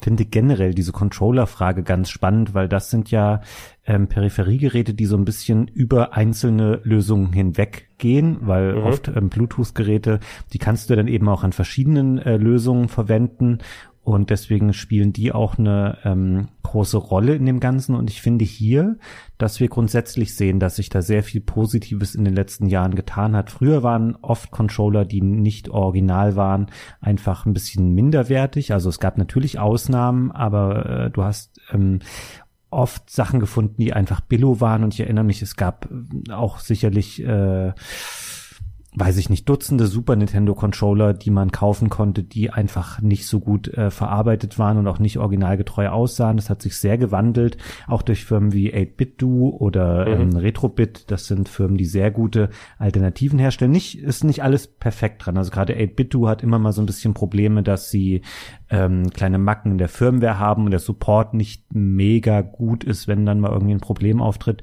Grundsätzlich aber machen die ähm, gute Controller äh, für verschiedene Anwendungszwecke und für verschiedene Systeme und auch die Controller, die jetzt eben Nintendo gebracht hat für NES, für Super Nintendo Spiele, für N64 und für das Mega Drive. Das sind sehr gute Controller, die auch nicht auf die Switch ähm, begrenzt sind, sondern dadurch, dass das Bluetooth Controller sind, kannst du die eben auch einfach mit anderen Geräten äh, verbinden und da verwenden. Fand es ein bisschen schade, das habe ich glaube ich schon mal im Game Talk erzählt, dass wir beim Mega Drive haben wir ja nur dieses etwas klobige Drei-Button-Pad mhm. hier bekommen. Ich habe mir selber ähm, ein japanisches Pad hier bestellt. Das ist dieser kleinere, kuscheligere, mit sechs Button, äh, sechs Buttons ausgestattete Controller. Das ist einfach ein tolles Gerät. Ähm, der liegt so schön in der Hand und ähm, fühlt sich so gut an, um damit Mega Drive-Spiele zu spielen. Abgesehen davon, dass es natürlich auch was hat, dass man heute einen Controller in die Hand Hand nehmen kann, auf dem Nintendo und Sega beide äh, Vereine draufstehen. Das hätte man halt früher auch nicht gedacht. Ja, es gibt, es gibt in äh, der Hinsicht, ähm, also ich glaube, wir haben in dem Podcast noch nicht drüber gesprochen, aber ich weiß auch sehr die Arbeit der äh, YouTube-Kollegen von My Life in Gaming mhm. zu schätzen. Also wenn du mit den Videos von denen vertraut bist. Und die haben, glaube ich, zuletzt irgendwie so ein Zwei-Stunden-Video gemacht, ähm, wie man mit ähm, also moderneren Games auf der Switch, die im Retro-Stil sind, funktionieren die eigentlich noch gut mit dem N64-Pad, mit dem Mega Drive oder Super Nintendo-Pad, weil man da ja auch nicht die Tastenbelegung ändern kann teilweise bei den modernen Sachen. Und und dann gezeigt, hey, vielleicht geht sowas wie Shovel Knight echt cool mit einem ähm, Super Nintendo Pad und solche Geschichten. Also da kann man sich gerne mal umschauen. Das sind dann die richtig technikaffinen Nerds, die sich wirklich dann hardcore mit solchen Sachen beschäftigen und gerade mhm. bei den Controllern. Äh, ich äh, pflichte dir da absolut bei. Also ich habe auch sehr, sehr viele 8-Bit-Do-Sachen. Dann hier vor allem so diese alte Super Nintendo-Variante, die benutze ich auch vergleichsweise noch häufig. Da habe ich mir auch extra nochmal den Adapter fürs äh, Super NT geholt, ähm, weil ich irgendwie nicht mehr meinen verkabelten Super Controller, äh, Super Nintendo Controller finde, warum hm. auch immer. Ähm, deshalb äh, bin ich dahin übergegangen. Äh, was ich von 8 auch sehr cool finde, die haben ähm, so Bluetooth-Konverter für moderne Controller, um sie mit USB an verschiedenen Geräten anzuschließen. Ähm, ich bin mittlerweile zum Beispiel übergegangen, weil auch so in Zeiten von wegen, hey, ähm, wenn du auf dem PC was machst, da gibt's ja, oh, funktioniert dieser Controller mit X-Input, das heißt, dass er als 360-Controller erkannt ist, was ja lange Zeit gang und gäbe war, oder äh, ist meine Tastenbelegung und so weiter durcheinander miteinander. Und ich benutze für sehr, sehr viel, wenn ich nicht gerade Original-Controller verwende, wenn es ein Gerät ist, was USB hat, packe ich diesen Adapter ran und kann direkt mein PS4-Pad zum mhm. Beispiel damit sinken. Und was ich persönlich am PS4-Pad ganz gut finde, also von den modernsten finde ich, ist da das Steuerkreuz mit Abstand am besten von den modernsten Controllern, dass ich teilweise auch bei Retro-Games echt präzise Eingaben damit machen kann und äh, ich variiere dann immer wieder gern ein bisschen. Also bei modernen Controllern, ich weiß, du hast ja auch sehr viel für Xbox-Controller übrig, insbesondere den wie heißt der, der, der Super Pro, nee, wie, wie heißt dieses ganz teure Ding von Xbox? Der Elite Controller? Elite Controller heißt es, ne? Würdest du den für Retro Games einsetzen oder ist es mehr nur für moderne Sachen? Kann man machen mit dem, da kann man das Steuerkreuz ja wechseln und es gibt auch ein klassisches Modell, das ist ein hervorragender Controller, wenn er denn funktioniert. Ich musste leider ähm, mehrere Modelle davon nach und nach erwerben, weil die immer ähm, eine Macke hatten, dass mal ein Button nicht richtig erkannt wurde oder irgendwas irgendwo hing. Das mag alles Pech gewesen sein, dass ich da hatte, ähm, aber ich will es hier natürlich einmal trotzdem erwähnt haben. Aber wenn er geht, ist es ein echt super guter äh, Controller, den man sich da holen kann. Ja, äh, ich gucke hier gerade noch, was hier in Sachen Technik noch an Punkten offen ist. Oh, das ist natürlich ganz spannend. Bei Mini-Konsolen weiß man, dass man zumindest ein bisschen Platz hat im Regal oder in einem Schrank oder wo man es auch immer dann verstauen will. Aber es gibt ja mittlerweile auch viele verschiedene Arcade-Automatenlösungen für den Heimbereich. Mhm. Also ähm, wir haben zum Beispiel in der Firma ja noch, also ich glaube, so ein, ist es ein Astro City Cabinet noch mal stehen, dass wir irgendwann gebraucht mal äh, uns zugelegt haben, also wo da tatsächlich noch mal ein Originalautomat steht. Aber ich würde mir zum Beispiel in meiner Wohnung jetzt nicht äh, so ein, so riesen Klopper dann reinstellen wollen. Dafür hat man aber entweder ey, so selbstgebaute Lösungen, wo man mit ähm, eigenem Gehäuse und ja Computer oder Raspberry Pi Lösungen arbeiten kann, wo man zumindest sagt, hey, da habe ich noch so Joysticks und andere Sachen dran. Oder auch diese diese diese Halblösung von Arcade One Up, falls über die mal gestolpert ist, mhm. die dann sagen, hey, der ist fast so groß wie ein ausgewachsenes Cabinet und hat Controller entsprechend dran, aber ein Flachbildschirm ist ein bisschen kleiner und schon hast du eine Maschine, die zum Beispiel Turtles in Time mit Vierspieler-Adapter das spielt. Aber das kostet dann auch seine 600, 700 Euro irgendwie sowas. Hast, hast du denn irgendwie sowas mal gedacht? Nee, das sind ähm, ist zum einen der Kostenfaktor. Also das sind natürlich wirklich schöne Gehäuse. Dann auch diese Automaten äh, ziehen ja oft auch eine große Faszination daraus, dass sie eben tolle Artworks auf der Seite haben oder ähm, generell total schick aussehen. Aber äh, Kostenfaktor für einen eher eingeschränkten Verwendungsbereich, wenn das eben so monothematische Sachen sind. Und dann ist es natürlich auch eine Platzfrage. Also ich hatte, sagte vorhin schon mal, dadurch, dass man ja häufiger umgezogen ist und auch in äh, Großstädten der Wohnraum einfach nicht so günstig ist, äh, das war für mich nie ein Thema, zumal ich auch, ich habe als Kind oder Jugendlicher, ich habe nicht so ähm, viel Erfahrung mit Spielautomaten gemacht, dass das für mich so eine mhm. Bedeutung hätte. Ich muss da immer an unseren alten äh, Kollegen und Freund Mark Höfs denken. Das ist jemand, mhm ähm, wo ich sehe, dass der sich solche Automaten bei sich zu Hause hinstellt, weil er auch den Platz dafür hat und die Begeisterung. Der hat ja, glaube ich, auch dieses wahnsinnige Star Wars-Gerät äh, mit diesem sich bewegenden Stimmt. Cockpit. Ich finde es toll, wenn Leute das machen äh, können und wollen und ähm, probiere das auch gerne aus, war aber nichts, wo ich mal gesagt habe, ja, ich stelle mir jetzt hier eine Ecke in einem Zimmer mit so einem Automaten voll. Ja, also ich, ich würde persönlich auch nicht so weit gehen, den Platz habe ich sowieso nicht. Dafür, ich glaube, es hat was für sich. Ich überlege irgendwann mal vielleicht mir so tatsächlich so ein, so ein selbstgebasteltes Tabletop zu machen, also so eine Halblösung, wo du zumindest eine Ecke auf einem Schreibtisch dafür verwenden kannst. Es gibt ja auch, ähm, ich habe zuletzt im Retro Club ja verschiedene Minispielautomaten mhm. da gezeigt, die ähnlich in die Mini-Konsole-Richtung gehen, also sowas wie ein Neo Geo Mini, wo du tatsächlich so einen kleinen Mini-Stick mit äh, Mini-Bildschirm drin hast. Zuletzt gab es ja das äh, Taito E-Grid 2, äh, was äh, mit Taito-Spielen ausgestattetes Mini-Cabinet ist, wo du tatsächlich den Bildschirm auf Hochkant drehen kannst für mhm. Spiele im Tate-Modus. Also fand ich auch eine kleine super Geschichte. Äh, die aber natürlich auch Controller und Video Out und andere Sachen haben. Ähm, aber da würde ich irgendwann mal vielleicht tatsächlich, wenn ich dann den Basteltrieb mit den Raspberry Pi Geräten mal durch habe, vielleicht dann sowas in so ein Mini-Cabinet verpflanzen, damit ich sagen kann, wenn ich mal Bock auf Street Fighter mit Arcade Stick habe, kann ich das direkt dann da dran machen, anstatt die Switch Collection irgendwie anzumachen und irgendwie so einen anderen, ein anderes Arcade-Board äh, da äh, rausholen. Ähm, oh, ähm, und in dem Zusammenhang ähm, von wegen Controllern, dann können wir das auch so weiter abschließen. Was ich mir wahrscheinlich noch für das, für das E-Grid 2 holen werde, aber da schiele ich so ein bisschen darauf, das vielleicht auch auf anderen Geräten anzuwenden. Eine Sache, die ich vermisse bei den ganzen neu aufgelegten Retro-Controllern sind äh, Pedals, Drehregler. Mhm. Ne? Wenn du das noch von so Atari und anderen Sachen kennst oder solche Maschinen wie Arkanoid, ne? ähm, wo du dann analoge Abfragen wie so, ja, wie bei so alten Videorekordern oder Stereoanlagen, wo du die Lautstärke damit gedreht hast, wo du analog mit so einem Drehregler oder das Jog-Shuttle von mir aus äh, mhm. auf dem auf der Playstation ähm, für so analoge Abfragen, für solche Breakout und andere Sachen, ähm, da gibt es keine geregelte Retro-Lösung für oder gab es über Jahre, zumindest nicht. Also ich hätte gedacht, ey, vielleicht hat 8-Bit gesagt, das ist unser Drehregler für solche Retro-Games. ähm, und äh, für das eGrid Mini 2, die haben tatsächlich einen eigenen Controller mit ähm, so Pedal und mit Trackball herausgebracht. Ne? Mhm. Und das soll wohl mit USB funktionieren. Und äh, ich würde zumindest gerne mal austesten, wenn es da ist. Äh, vielleicht kann ich damit tatsächlich auch eine gute Emulatorenlösung für solche Games endlich haben, damit ich mit äh, Marble Madness mit Trackball spielen kann und solche Geschichten.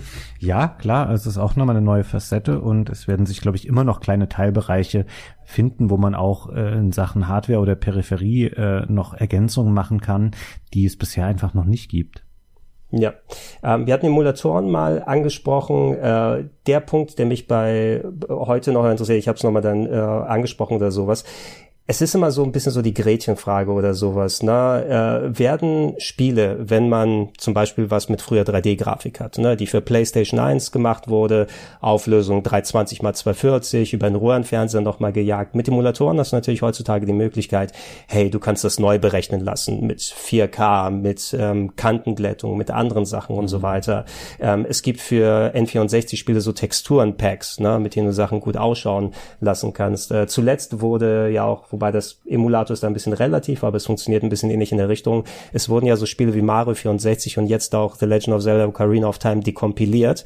Das bedeutet, dass der Originalcode so dann ähm, adaptiert wurde, dass man die tatsächlich als native PC-Programme ausführen kann und dann die Möglichkeit hat, zum Beispiel Charaktermodelle auszutauschen oder das in Ultra-Widescreen in 60 FPS abspielen zu lassen. Was natürlich eine interessante Sache ist, aber verfälscht das den Charakter der Spiele vielleicht zu sehr? Ist das, ist das eine positive oder negative Sache? Kann man das pauschal irgendwie sagen? Ja, ich finde nicht, dass man das pauschal sagen kann und ich möchte auch niemandem äh, die Begeisterung dafür nehmen, dass er sich in alte Spiele Texturen, Packs oder sowas installiert. Für mich persönlich war es nie so spannend. Ich finde auch, ähm, dass Spiele nicht so wahnsinnig davon profitieren teilweise, wenn man eben die Auflösung so aufbläst und alles super scharf und klar macht, weil ähm, die Spiele natürlich teilweise auch davon oder deren Grafik davon lebte, dass bestimmte Sachen ein wenig ineinander, ich sag jetzt mal, verschwommen äh, sind. Und ähm, dass eben nicht alles äh, perfekt, also perfekt ist das falsche Wort, aber alles super ja hochauflösend aussah. Ähm, man verfremdet da teilweise ein bisschen die Intention, die da eigentlich mal bestand, als das Spiel programmiert wurde, weil die Entwickler eben davon ausgingen, okay, das läuft auf einem Röhrenfernseher und da passiert dies und das ähm, mit bestimmten Sachen, wenn wir das in der Auflösung äh, abbilden. Und ähm, solche Texturen, Packs und so, das sind natürlich wahnsinnig aufwendige und teilweise toll aussehende Sachen, aber das sind natürlich auch individuelle Interpretationen des Spiels dann und Vorstellungen, die ja umgesetzt sind davon, wie sollte das Spiel jetzt aussehen. Das ist dann unter Umständen ein bisschen weiter vom Originalspiel weg ich habe da nie so das große Interesse gehabt, äh, mich damit zu beschäftigen. Es gibt ja oft auch bei Emulatoren so simple ähm, Filter, die man benutzen kann, die einfach die Auflösung auf ein Vielfaches irgendwie erhöhen und dann, ähm, das kann man mhm. an Mario World auch ganz gut beobachten, ähm, wie seltsam das dann teilweise aussieht, also echt wie ein komplett anderes äh, Spiel, wenn man da diese, ich, mir fällt jetzt gerade nicht ein, wie wie dieser, wie dieser Shader heißt, der das macht, aber ihr wisst vielleicht, was ich meine ähm, bin da nicht so ein Mega-Fan von. Ja, gerade, also ich kann mich an frühe Zeiten erinnern, oh, ich habe hier einen Super Nintendo Emulator und dann diese äh, zweimal sei oder wie die da alle heißen, ne, die ja, auf genau, einmal je, je, je, jeden Pixel so abrunden, als ob du da mit einer Wachsmalkreide drüber gegangen bist und dann kriegst du ein bisschen das kalte Kotzen. wenn ich das sehe. Ich bin dir nicht zu 1000 Prozent abgeneigt, weil man in manchen Fällen mal ähm, mehr aus diesen Spielen rausholen kann und zum Beispiel, hey, hinter der dumpfen Auflösung sind scharfe Texturen versteckt, die auf einmal dem ganz anderen Charakter oder ein Leben geben. Aber du kannst es ja wirklich nicht pauschal dann irgendwie sagen. Und äh, ich werde demnächst, ähm, also zum Aufnahmezeitpunkt, äh, ein Interview haben mit ähm, dem ähm, äh, der, den Leuten hinter dem äh, Chrono Cross Remaster, mhm. was demnächst kommen wird. Also, und das finde ich zum Beispiel auch, ist eine schwierige Angelegenheit, so ein Titel mit niedrig aufgelösten, gerenderten Hintergründen und Low-Pixel-Figuren, wenn du die dann hoch auflöst, auf einmal ist für mich die Magie so ein bisschen dann weg, wenn das mhm. nicht vernünftig gemacht wird. Alles so, dann sieht's eben aus wie, ja, grobe Figuren, die vor unscharfen Hintergründen bewegt werden oder schlecht hochskaliert. Ja. Deshalb bin ich mal gespannt, was sie daraus machen und ich werde die dann nochmal entsprechend ausfragen. Wo ich eher für offen bin, das gibt es teilweise auch im Super Nintendo-Bereich, ähm, wenn es äh, Anpassungen gibt, die die Framerate ähm, erhöhen. Oh, ja. Also sowas zum Beispiel, das gibt es für verschiedene, gerade Spiele, die auf dem, das Super Nintendo hat ja relativ viele solcher Zusatzchips, von denen aber nur eigentlich die FX-Chips so auch nach außen für den Konsumenten vermarktet wurden. Der Rest war da eben drin, aber man wusste das in der Regel nicht. Ähm, die äh, waren häufig technisch noch nicht so dass dann da ein Star Fox mit 60 Frames oder sowas in der, in der Richtung lief. Und das gibt es für verschiedene Spiele, solche Updates, die Ruckeln beseitigen oder eben die mhm. Bildrate erhöhen. Sowas finde ich schon eher nachvollziehbar, weil sie Spiele einfach ein bisschen äh, aus moderner Perspektive, ich will jetzt nicht sagen erträglicher machen. Also Star Fox kann man auch im Original gut spielen und weiß gar nicht, ob das ein gutes Beispiel ist für ein äh, FPS-Update. Aber solche Sachen, das finde ich schon eher interessant, die solche technischen ähm, Mankos rausnehmen, ähm, die Spiele einfach haben, weil sie vielleicht Vorreiter in gewisser Weise waren, aber dafür das eben erkauft haben, dass sie dann nur mit 15 Frames liefen. Mhm.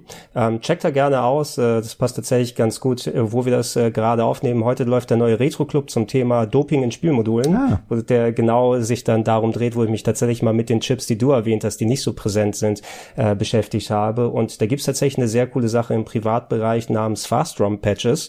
Ähm, es gab etliche Super Nintendo-Module mit dem sogenannten SA1-Chip, mhm. Super Accelerator One, der zum Beispiel bei Super Mario RPG und anderen Sachen drin gesteckt hat.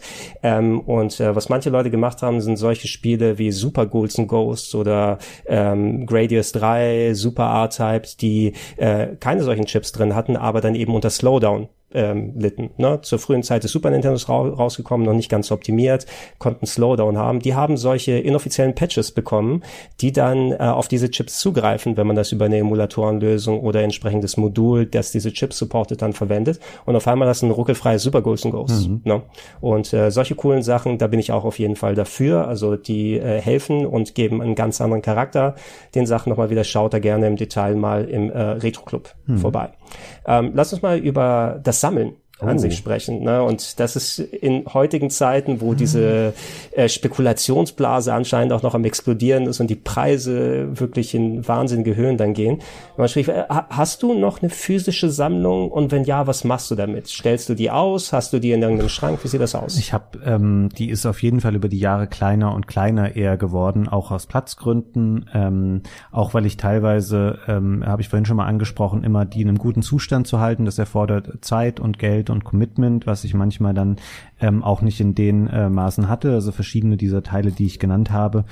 Ähm, von daher vergrößere ich meine Sammlung sicher nicht mehr und ähm, das klingt ein bisschen äh, hart, wenn ich das jetzt so sage, aber ich kann es auch Leuten nicht so richtig empfehlen, da jetzt äh, zu sagen, hier ist ein guter Punkt, um einzusteigen, weil die Preise sind einfach absurd hoch. Es wird wahnsinnig viel äh, manipuliert, was diesen Sammlermarkt angeht. Also nur um das mal ganz kurz anzureißen äh, bestimmte Leute, die sich darauf spezialisiert haben und die das ähm, quasi als Geschäft betreiben, kaufen dann über lange Zeit ähm, Exemplare von Spielen auf, die vielleicht in nicht so hoher Auflage existieren, aber eigentlich keinen Sammlerwert haben. Und dann wird so ein Hype darum geschaffen in Foren und solchen Sachen von wegen, ey, was ist denn mit dem Spiel, das kriegt man gar nicht mehr. Und so werden die Preise künstlich hochgetrieben und abgesehen davon kannst du auch nie mit Leuten konkurrieren, ähm, die das eben äh, kommerziell betreiben, die mhm. auf jedem Flohmarkt um 5 Uhr stehen und ähm, bei eBay Kleinanzeigen Tag und Nacht aktiv sind, um sich da Spiele zu schnappen. Und es ist sehr, sehr unerfreulich geworden und es wird natürlich auch immer schwieriger, ähm, Spiele, die jetzt 30 oder noch mehr Jahre alt sind, dann noch mit Anleitungen und Verpackungen zu kaufen ähm, weil die, das werden ja keine mehr nachproduziert. Das heißt, das mhm. gesamte Volumen wird immer weniger. Plus ähm, es ist natürlich auch ein großes Geschäft darum entstanden, um nachproduzierte Verpackungen, um nachproduzierte Anleitungen, um nachproduzierte Spielmodule, die für den Laien überhaupt nicht unterscheidbar sind. Wenn der sich jetzt ein Spiel kauft bei eBay, weißt du in der Regel nicht, ist das jetzt authentisch. Also klar, es gibt manche Leute, die sind zu ehrlich, die ähm, äh, schrauben die Module auch auf, zeigen, okay, das ist hier die Originalplatine, aber es werden so viele auch Reproduktionen verkauft von eben Verpackungen, Anleitungen und vor allem auch Modulen.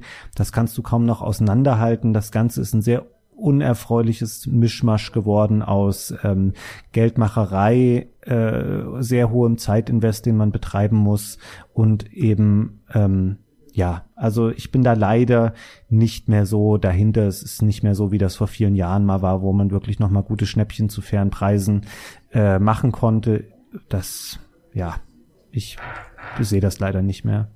Ja, ich bin auch ganz froh darüber, dass ich eigentlich den Großteil der Spiele, die ich quasi früher, na, früher habe ich auch noch eben nicht nur gesammelt, weil es mir Spaß macht und weil man die Sachen gerne haben möchte, sondern auch einmal äh, einfach, weil es keine andere Alternative gab. Ne? Ich habe so wenig Geld, ne? dann spare ich mir dann so lange hin, bis ich auf dieses, dieses Spiel mehr holen kann und dann bin ich auch froh, das bei mir zu haben. Mhm. Ne? Und ähm, irgendwann, also wenn ich überlege, was so die, das, das Geld dann angeht, was ich da wieder rausgeholt habe, ich hätte das vielleicht eher vor einem Jahr verkaufen sollen und nicht vor langsam anfangen, vor 20 Jahren immer wieder was zu verkaufen. Ich hatte bestimmt mal eine Privatsammlung, die 1000 plus Spiele dann umfangreich war, mal ein Super Nintendo Spiel mitbekommen. Oh, jetzt gibt's auf einmal eBay und andere Sachen, wo du haufenweise Sachen bekommst. Ich hole mir das Modul, ich hole mir die CD-ROM. Oh, im Karstadt gibt's eine Grabbelkiste mit 20 PS2 Spielen für 20 Euro oder so. Das kannst du mal mitnehmen. Aber irgendwann wurde das auch so viel, dass ich das wieder dann runtergedampft habe. Ich habe noch zwei Regale bei mir, die ich dann halbwegs voll habe. Wenn ich nach Spielen heute gucke, die ich auf jeden Fall haben möchte, leider sind das meist auch solche Sachen, die dann schon, wo diese Spekulationsblase, die du erwähnt hast, dann auch nochmal richtig zugeschlagen hat. Versuch mal heute ein vernünftiges Gamecube-Spiel ähm, zu bekommen, ne? was vielleicht auch noch von Nintendo selber ist. Mhm. Äh, und da zahlst du dich ja dumm und dämlich und sagst, möchte ich 200, 300 Euro für so ein Paper Mario ausgeben oder nicht? Ähm, ist, und da sollte Nintendo übrigens mal in die Pötte kommen und endlich mal dann äh, Download-Version davon anbieten. Ja. ja, und nicht nur immer wieder Super Nintendo und äh, Super Mario Brothers zum 3000. Mal.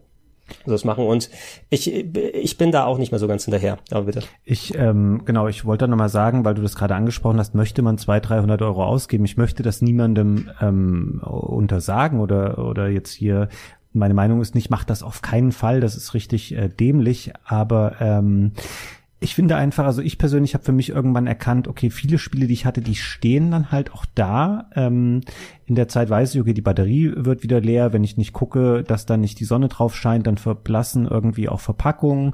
Nimmt man das dann wirklich, wie oft nimmt man es in die Hand? Und dann nochmal daran sich anschließen, die Frage, wie oft packt man das Spiel eigentlich aus und spielt es wirklich? Und ich finde, die Liebe zu spielen ähm, ist ja nicht daran geknüpft zu sagen, okay, ich kann mir das jetzt immer angucken, weil ich sie original stehen habe, sondern ich möchte Spiele dann auch einfach äh, spielen. Und das ist ja das, was diese ähm, Produkte eigentlich auszeichnet, dass sie dir eine tolle Spielerfahrung bieten und eben vielleicht auch noch einen Nostalgietrip, wenn du entsprechende äh, Emotionen daran knüpfst, dann dieses Spiel. Und das kann man heutzutage auch ähm, anders eben haben, weil so viele Retro-Spiele werden ähm, offiziell und legal angeboten, dass man sie sich kaufen kann. Also im PC-Bereich bei Plattformen wie äh, GOG, die sich ähm, mhm. ursprünglich mal darauf spezialisiert hatten, aber auch eben im Konsolenbereich durch ähm, Online-Dienste, die es gibt.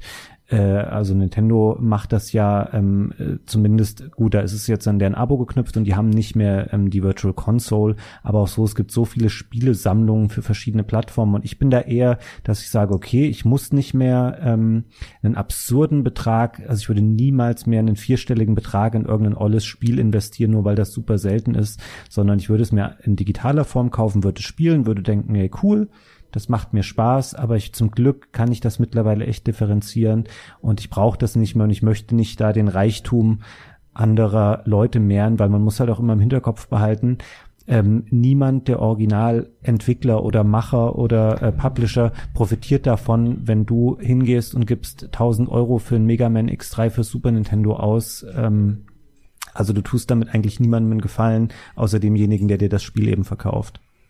Ja, ey, da, da hängt auch eben dieser ganze Rattenschwanz mit äh, Emulatoren und ROMs nochmal dahinter, die ja auch einen großen Teil dazu beigetragen haben, denke ich, gerade in der frühen Zeit für viele Leute, die diese Systeme nicht hatten, es überhaupt möglich zu machen, oh, jetzt kann ich auf einmal NES und Super Nintendo äh, auf meinem Rechner dann und so weiter spielen. Die Legalität ist ja auch nochmal eine ganz andere Sache, was ja so viel dann über die ganzen Länderregionen dann anders und so weiter verteilt ist.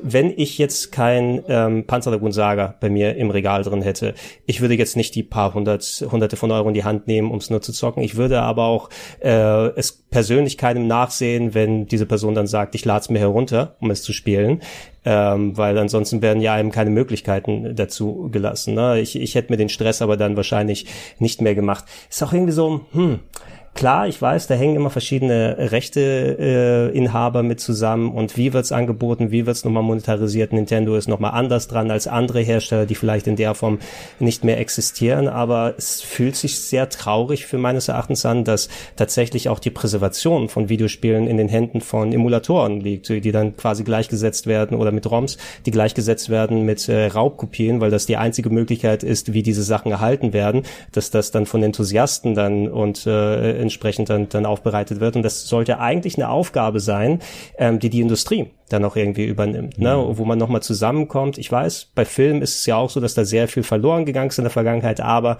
um einen Film zu präservieren. Wenn es hart auf hart kommt, hast du die Filmrolle, wurde ausgelesen, hast ein Videofile, ne? das äh, irgendwo dann anzuschauen ist und fertig zu machen. Also bei den Spielen Du brauchst die Arcade-Platine, die dann vernünftig funktioniert hat. Du brauchst einen Emulator, der da läuft. Ähm, das wird irgendwie so oder so nochmal anders monetarisiert. Da sind so viele Stolpersteine oder sowas da drin. Da würde ich auch hoffen, dass in Zukunft ähm, dann gerade Präservation nicht nur rein in den Händen von ROMs oder Downloads dann bleibt. Hm. Ja, es stimmt. Aber im Moment spielt es da natürlich einfach eine wichtige Rolle, weil du hast viele alte Spiele, da ist völlig unklar, wo jetzt die Rechte liegen, wer dieses Spiel neu auflegen dürfte, weil die Firmen dahinter gar nicht mehr existieren oder im schlimmsten Fall, ich meine, wir sprechen ja wirklich auch über alte Spiele teilweise, auch die Erschaffer einfach nicht mehr leben. Das kann ja auch ähm, mhm. mal auftreten. Und es wäre einfach schade, wenn diese Spiele für immer im Nirvana verschwunden wären, wenn es gar keine Möglichkeiten gäbe, eben äh, digitale Abbilder von äh, Modulen oder äh, CDs nochmal äh, herzustellen. Von daher sehe ich das gar nicht äh, pauschal als schwierig an. Ich habe auch früher, ähm, ich hatte oder ich habe, es gibt so einen Adapter namens Red Road, Das ist mhm. so ein, ähm, das ist ein Stück Plastik, was im Wesentlichen einen Super Nintendo und einen Mega Drive äh, Modulslot hat und ne, da kann ein USB-Kabel dran gemacht werden. Und damit habe ich auch mal Originalspiele von mir ausgelesen, weil du eben auch die Spielstände damit auf den äh, Computer ziehen konntest, was früher ja gar nicht äh, sonst möglich war, das irgendwie von deinem Modul runterzukriegen. Und dafür gibt es auch Adapter für andere Systeme. Du hast vorhin schon mal angesprochen, wie man ähm, äh, Disks von Konsolen mit optischen Medien auslesen kann. Ähm, wenn das dazu beiträgt, dass Spiele einfach erhalten bleiben, die sonst einfach für kommende Generationen verschwunden wären. Die hätten nie, das ist dann, als ob sie nie existiert hätten, weil mhm. ähm, sie einfach auch nicht mehr angeboten werden. Das wäre sehr, sehr traurig, weil es eben einfach auch zur Geschichte der Spiele äh, gehören diese konkreten Titel eben einfach auch dazu. Und es hat ja auch äh, Vorteile, diese ganze ähm, Tatsache, dass ROMs und sowas existieren ähm, in Form von Fanübersetzungen und der Möglichkeit, die da geschaffen wurde, Spiele zu erleben, wie zum Beispiel habe ich jetzt, ähm, ist noch gar nicht so lange her, mal Mother 3, äh, Mother 3 gespielt auf dem mhm. GBA, also die, das Earthbound-Sequel, zu dem keine offizielle englische Version existiert. Ähm, es ist schön, solche Sachen auch dadurch eben nachholen zu können. Auch hier überspringt es natürlich irgendwann ähm, einen Punkt, wo das dann wieder kritisch wird, weil eben Leute sagen, ja cool, da gibt's ja eine englische Version von dem Spiel, was jeder irgendwie haben will. Also zum Beispiel das äh, zweite Secret of Mana, bevor das offiziell mhm. auf Deutsch ähm, verfügbar war.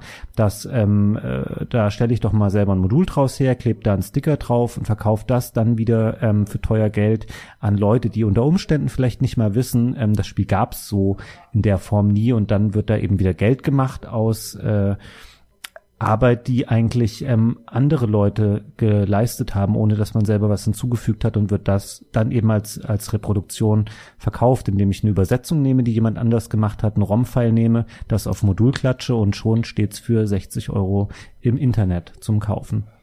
Genau, das wird alles dann teilweise wirklich äh, arg wirr und äh, man kommt gerne durcheinander bei sowas. Redroad äh, ist tatsächlich ein sehr cooles Gerät, habe ich ja auch benutzt, um zum Großteil meine Sachen auszulesen. Es wird leider, soweit ich gesehen habe, heutzutage nicht mehr offiziell fertiggestellt, äh, hergestellt. Ich war vor einiger Zeit auf deren Webseite nochmal und da gab es ja diesen Dragonbox Shop, mhm. der als Verkäufer gedient hat. Ich glaube, der hat noch so ein bisschen äh, was auf Lager, was so Adapter angeht, aber das Gerät wird leider selbst nicht mehr offiziell hergestellt. Ähm, ich habe aber zuletzt gesehen, ich habe hier beispielsweise beispielsweise noch das Retron 5. Ähm, das ist so eine Multi-Emulatoren-Konsole, die vor einigen Jahren rausgekommen ist. Die benutzt zwei Emulatoren selbst, um die Spiele abzuspielen, hatte aber Mega Drive Slots, Famicom Slots, Super Nintendo, Game Boy, GBA und solche Geschichten. Und ähm, ich werde die wahrscheinlich, da, da gibt es eine äh, private Firma, die man draufpacken kann, äh, mit der man dann auch äh, die Slots benutzen kann, um die Spiele zu dumpen, mhm. sozusagen. Ne? Also dass du die nicht nur abspielen kannst, weil die werden zum Abspielen eingesteckt, ausgelesen und mit dem Emulator, der intern ist, verwendet, sondern dass man das zum Beispiel als so gün vergleichsweise günstige All-in-One-Lösung für viele äh, ältere Konsolen verwenden kann. Das, da werde ich mich demnächst mal darum kümmern, um damit dann weiterzuarbeiten. Ähm, und es lohnt sich insbesondere für Fanübersetzungen, aber da bin ich einfach ein riesen Fan davon. Gerade solche Spiele, du hast das Secret of Mana 2 in Anführungsstrichen erwähnt, ähm, sowas wie Police Note, das inoffizielle Sequel von Snatcher zu spielen, ähm, sehr, sehr viele RPGs, die aus der damaligen Zeit rumkommen. Mother 3 habe ich auch hier ähm, und ist äh, dadurch dann spielbar geworden. Also es ist ein ganz, ganz cooles Ding, was man gerade dann nur so mit äh, dieser Form dann ähm, erleben kann. Und da hilft auch so ein Gerät wie das Retron 5 übrigens weiter, weil du da live die Patch-Dateien draufpacken kannst und das Gerät äh, für dich selber die Übersetzung macht. Mhm. No, da muss man nicht selber dann mit auslesen und anderen Sachen hantieren. Also da gibt's jede Menge Optionen, wo man sich nochmal ähm, dann austoben kann und sich mal ein bisschen informieren kann.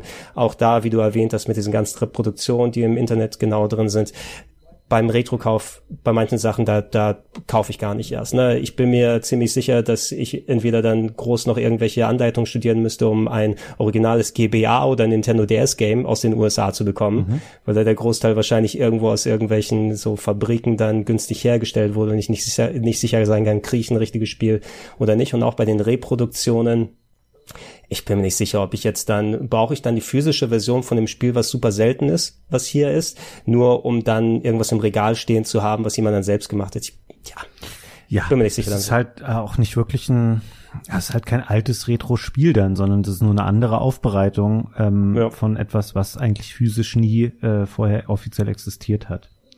Ja. Ähm, äh, mir, mir, fällt gerade noch was ein, weil wir hatten, äh, haben ja jetzt auch schon mehrfach das Thema ähm, mit der Präservation gestreift. Ich finde das ein bisschen schade, dass ähm, man oft eben so die gleichen Systeme und Spiele auch sieht. Du hast eben schon mal angesprochen, wie oft ähm, Nintendo schon Super Mario Titel neu aufgelegt hat, also so die alten Jump'n'Runs, während andere Plattformen eben komplett äh, unten unter den Tisch fallen. Und ich glaube, also klar, das ist kommerziell wahrscheinlich nicht sinnvoll, äh, sowas zu machen oder sich da irgendwelche Rechte zu holen oder vielleicht sogar eine entsprechende Hardware zu produzieren. Aber es gibt natürlich so viele Sachen, ähm, die auch einfach mehr und mehr äh, aus dem kollektiven Gedächtnis verschwinden, wie äh, den Virtual Boy von Nintendo oder auch ganze andere äh, Plattformen wie das 3DO, was es mal gab, ein sehr ambitioniertes, äh, ein sehr ambitioniertes CD-Gerät aus den ähm, frühen mittleren 90ern, Philips CDI-Konsole. Klar, die brauchst du nicht, weil es darauf geile Spiele gab. Aber das sind ja auch Sachen, die irgendwann einfach mal existiert haben und wo niemand sich irgendwie die Mühe macht zu sagen, ja, hier gibt es jetzt ähm, eine Collection zum Download mit den besten Spielen für diese Systeme oder gar eine moderne Mini-Konsole oder ähnliches. Und das ist, ähm, ja, da können echt ganze äh, Teile der ähm, frühen Videospielgeschichte irgendwann mal wegbrechen. Ja, bin ich absolut bei dir. Also einfach im, im Sinne der Präservation und der Videospielgeschichte, nicht nur um einen kleinen amüsanten Blick oder sowas drauf zu werfen, selbst wenn es nicht die Spiele sind, die man heutzutage ohne Ende zocken würde. Ähm, CDI war ein tolles Beispiel. Da gab es zuletzt tatsächlich diese ähm, Zelda CDI Games. Da gab es ja spezielle Zelda-Spiele, die ähm, von Philips selber gemacht wurden, die immer diesen Ruf haben, oh, die waren ja eigentlich super duper schlecht. Super geil sind sie nicht, aber ähm, von einigen gab es zum Beispiel zuletzt äh, selbstgemachte PC-Ports, mhm. ne, wo jemand diese Spiele äh, auf dem PC wie so eine Art Remaster neu herausgebracht hat mit verbesserter Steuerung, ähm, wo die, wo du die Aspect Ratio vernünftig einstellen kannst und sowas. Und ähm, das hat diese Spiele nicht nur dann äh, wieder erlebbar gemacht, sondern denen noch mal ein bisschen neues Leben eingehaucht und mal eine Perspektive drauf geworfen. Scheiße, ne? Das äh, hat man jetzt noch mal sonst nur in irgendwelchen Angry Video Game Nerd Videos im Blick Überblick groß gehabt. Aber jetzt kannst du selber mal dir anschauen, wie das vernünftig funktionieren kann, ohne äh, zu hoffen, dass dein CDI-Laufwerk noch läuft hm. oder nicht oder mit, mit dem vernünftigen Controller zu hantieren. Und davon hätte ich gerne mehr. Genauso, du, du hast Computer erwähnt das ist ja auch nochmal sowas, ne? Bei dem PC oder vielen PC-Games durch Good Old Games, die dann ja gerne DOS-Box benutzen bei älteren Spielen, die da nochmal aufbereitet wurden oder auf Steam alleine, äh, hast du ja auch sau viele Games, die dann schon mal mit drin sind. Was ist aber beispielsweise mit so, ich, ich komme beim Retro-Club häufig in so die Problemzone rein, Spiele, die so 95, 96, 97 rausgekommen sind, die nur für Windows 95 gedacht waren, mhm. die auf 32-Bit-Computern funktionieren, die laufen zum Beispiel auf modernen Computern gar nicht mehr, ne? Wenn sich nicht jemand irgendwie über einen speziellen Port oder sowas dann gekümmert hat. Da kannst du auch nicht DOS-Box einfach draufklatschen und das läuft, weil dein Betriebssystem gar nicht dafür gedacht ist. Dann muss ich schon mal anfangen und gucken, kann ich irgendwelche Virtual Machines erstellen, um das laufen lassen zu können? Und auch sowas fühlt sich fast schon so an, hey, ist mir das jetzt stundenlange Arbeit wert, um diese Spiele lauffähig zu machen? Bei Spielen mit Bart häufig das Problem. Kriege ich diese Spiele überhaupt zum Laufen oder nicht? Und äh, sowas hätte ich gerne auch irgendwie zumindest entweder leichter oder verfügbarer. Hm. Stimmt, ähm, da äh, fehlt sicherlich auch noch ein bisschen. Das ist eine interessante Ära, die du da ansprichst. Und du, als du eben gesagt hast, äh, bei diesen ähm, Zelda CDI-Ports, dass die die Spiele ähm, besser erlebbar jetzt heute nochmal machen und dass da auch einige ähm, Veränderungen oder Modernisierungen dran vorgenommen worden ist, auch ein wichtiger Punkt, den man häufig vergisst bei ähm, diesen modernen Collections, die erscheinen oder auch Einzeltiteln, die nochmal neu veröffentlicht werden zum Download für moderne Plattformen, dass da eben oft auch Verbesserungen drin sind, die ein bisschen ähm, teilweise sind die verpönt zu Sachen wie ähm, Save States, dass man jederzeit speichern mhm. und laden kann oder auch ähm, das Rewind-Feature, dass man keine Ahnung, das ist ein Musterbeispiel sind jetzt äh, Mega Man Collections, wo man sehr, sehr oft stirbt und dann eben auch mal sagt, okay, ich möchte ähm, mich jetzt nicht durch dieses Spiel so durchbeißen, weil ich nicht mehr die Zeit oder die Reflexe habe, die ich vielleicht mal als Kind hatte und dann spult man eben nochmal zurück zu dem Punkt, bevor man in den Abgrund gefallen ist. Finde das auch gut, dass sowas existiert, weil ähm, äh, klar, wir wissen, wie schwer diese Spiele sind von früher, aber um das für eine modernere Generation von Spielern und Spielerinnen ähm, erlebbar zu machen, ist es gut, dass die Spiele sowas anbieten, weil es einfach eine ganze Menge Hürden beseitigt, da Spiele häufig eben nicht so entgegenkommend waren, wie das heutzutage ist, wo sich viele Spiele ja im Wesentlichen von alleine spielen oder sehr nach dem Spieler richten oder mhm. sehr anpassen lassen. Ich finde sowas offen gesagt ganz gut. Also gerade auch dieses Rückspulfeature habe ich lange Zeit auch gesagt, ach so ein Quatsch, das brauche ich nicht ich benutze das manchmal. Gerade wenn ich mehrere Titel in der Sammlung mal spielen will, dann macht man das, um eben da, ähm, weil du weißt ja genau, wie die Stelle prinzipiell funktioniert, aber dann ist es vielleicht da gerade schlecht designt oder es ruckelt oder es flackert und dann spielst du da halt drüber, indem du einmal äh, kurz diese Rückspulfunktion verwendest. Das ist schön, dass hey. es solche Features gibt. Abs absolut. Ne? Du musst auch bedenken, viele der anderen alten Spiele waren bewusst äh, so ausgestattet, oh, wenige Continues oder extra schwer gemacht, damit man es nicht übers Wochenende aus der Videothek ausleiht und dann nicht kauft, wo also bewusst dann dir solche Stolpersteine in den Weg gepackt wurden. Und wenn ich zum Beispiel sowas wie limitierte Continues damit ähm, aushebeln kann und das Spiel spielbarer für mich wird. Ich habe absolut kein Problem damit und jeder kann ja für sich selber schauen, äh, was man für einen Spielspaß daraus bekommen kann. Äh, ich halte absolut nichts von diesem, nennen wir es mal so so auf auf gut Neudeutsche Dickwaving im Internet, ne, von wegen, ey, du hast es nur richtig durchgespielt, wenn du gar keine Verbesserung oder solche Sachen oder Quick äh, Saves oder sowas dann da verwendest. Aber ähm, wenn jemand äh, diese Denkweise hat und gerade solche Features moniert, dann sollte diese Person meines Erachtens auch genug ähm, Zurückhaltung haben können, dieses nicht einzusetzen. Einfach. Mhm. Ne? Ja, wenn, wenn es einer jemandem wichtig ist, ähm, oh nee, das ist nur richtig durchgespielt, ohne dann Quicksaves und andere Sachen, ja, da benutzt sie einfach nicht. No, da, fertig aus. Da sind wir jetzt argumentativ schon kurz vor der Easy-Mode-Diskussion in Souls-Spielen, die wir uns an dieser Stelle, glaube ich, leider sparen, weil sie sehr ausufern sonst ja. äh, werden kann. Aber ein bisschen ist das natürlich damit zu vergleichen. Und ich finde, es schadet diesen ähm, modernen Retro-Auflagen nicht, dass da eben Features drin sind, die das optional ein bisschen leichter machen können. Exakt. Ne? Und es gibt mehr als genug Leute, die dann eben die Herausforderung oder dieses Oldschool Hard haben wollen. Mehr Optionen ist umso besser. Ne? Äh, Accessibility brauchen wir auch gar nicht erst anfangen. Auch Leute, denen das dann nicht so möglich ist, einfach mit motorischen Fähigkeiten solche Sachen vernünftig zu spielen. Mhm. Ähm, also gerne da mehr da reintun. Äh, wir können mal zum, äh, zum letzten Absatz sozusagen kommen oder zu dem letzten Part. Retro Gaming heutzutage bedeutet ja nicht nur Spiele von Anno dazu mal zu zocken, sondern es gibt ja viele Varianten ähm, sozusagen, wo es zum Beispiel heißt, hey, äh, jetzt ist mittlerweile in Mode gekommen, neue Spiele zu erstellen, die so aussehen, als ob sie auf dem NES gelaufen wären, wie Shovel Knight, ne, mhm. ne, was ein fantastisches Beispiel gewesen ist. Oder mittlerweile kommen wir auch in die Bereiche, wo dann so ein bisschen 16-Bit-Ästhetik oder gar so Spiele mit niedrig aufgelösten Polygonen ohne Textur, so die PlayStation-Ära so ein bisschen nachmachen wollen. Ähm, würdest du sagen, also ich habe ein bisschen so, bin ich schon satt an so, so ganz klassischen, simplen 8-Bit-Pixel-Games, finde ich, weil so die Ästhetik ist schon ein bisschen ausgelutscht. Ja, ich stimme dir zu. Also gerade dieses 8-Bit-Ding, das hat man sehr, sehr, sehr viel gesehen. Ich würde jetzt aber niemals ein schlechtes Spiel dann von der, äh, ein gutes Spiel von der Bettkante stoßen, nur weil es eben ähm, auf diesen Look setzt. Also auch zu Zeiten, na, wobei, nee, bei Shovel Knight war es noch nicht ausgelutscht, aber wenn jetzt ein nee, neues Shovel Knight oder ein Spiel in der Qualität kommen würde, was wieder so aussieht, natürlich würde ich das spielen. Aber ähm, das gab es einfach schon sehr, sehr oft. Ich glaube, wir werden da so eine ähm, Verstärkung ähm, erleben, dass es eher so wie die 16-Bit-Spiele aussieht oder dann eben auch Spiele, die auf diese ähm, etwas noch mit wenig Polygonen ausgestattete 32-Bit-Grafik von ähm, PlayStation und Saturn gehen werden. Das gibt es teilweise auch schon. Äh, mhm. Ich glaube, das wird sich einfach auch ähm, mit weiterentwickeln im Laufe der Zeit. Also die 8-Bit-Ästhetik ähm, wird niemals verschwinden aber wir werden andere äh, Stile sehen, die wir dann auch als äh, Retro empfinden und Spiele werden die, glaube ich, stärker nutzen.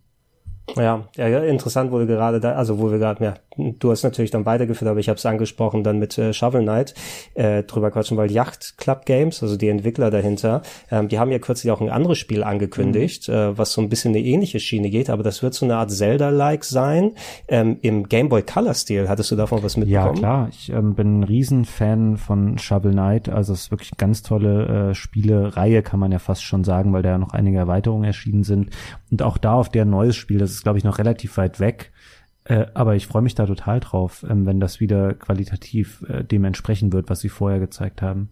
Ja, mal, mal gucken, ob das dann auch genauso diese, diese Nostalgie wieder dann so, äh, ja, wieder, wieder aktivieren lässt. Äh, kommt jemand gerade bei dir an, muss an die Tür? Nee, das ignoriere ich jetzt einfach mal. Wir haben ja hier gerade Flauschangriff. Das ist vorher wahrscheinlich die, gro die große Lieferung oder so gerade, die ankommt. Zum Glück ist bei mir der Postbote schon vorher da gewesen.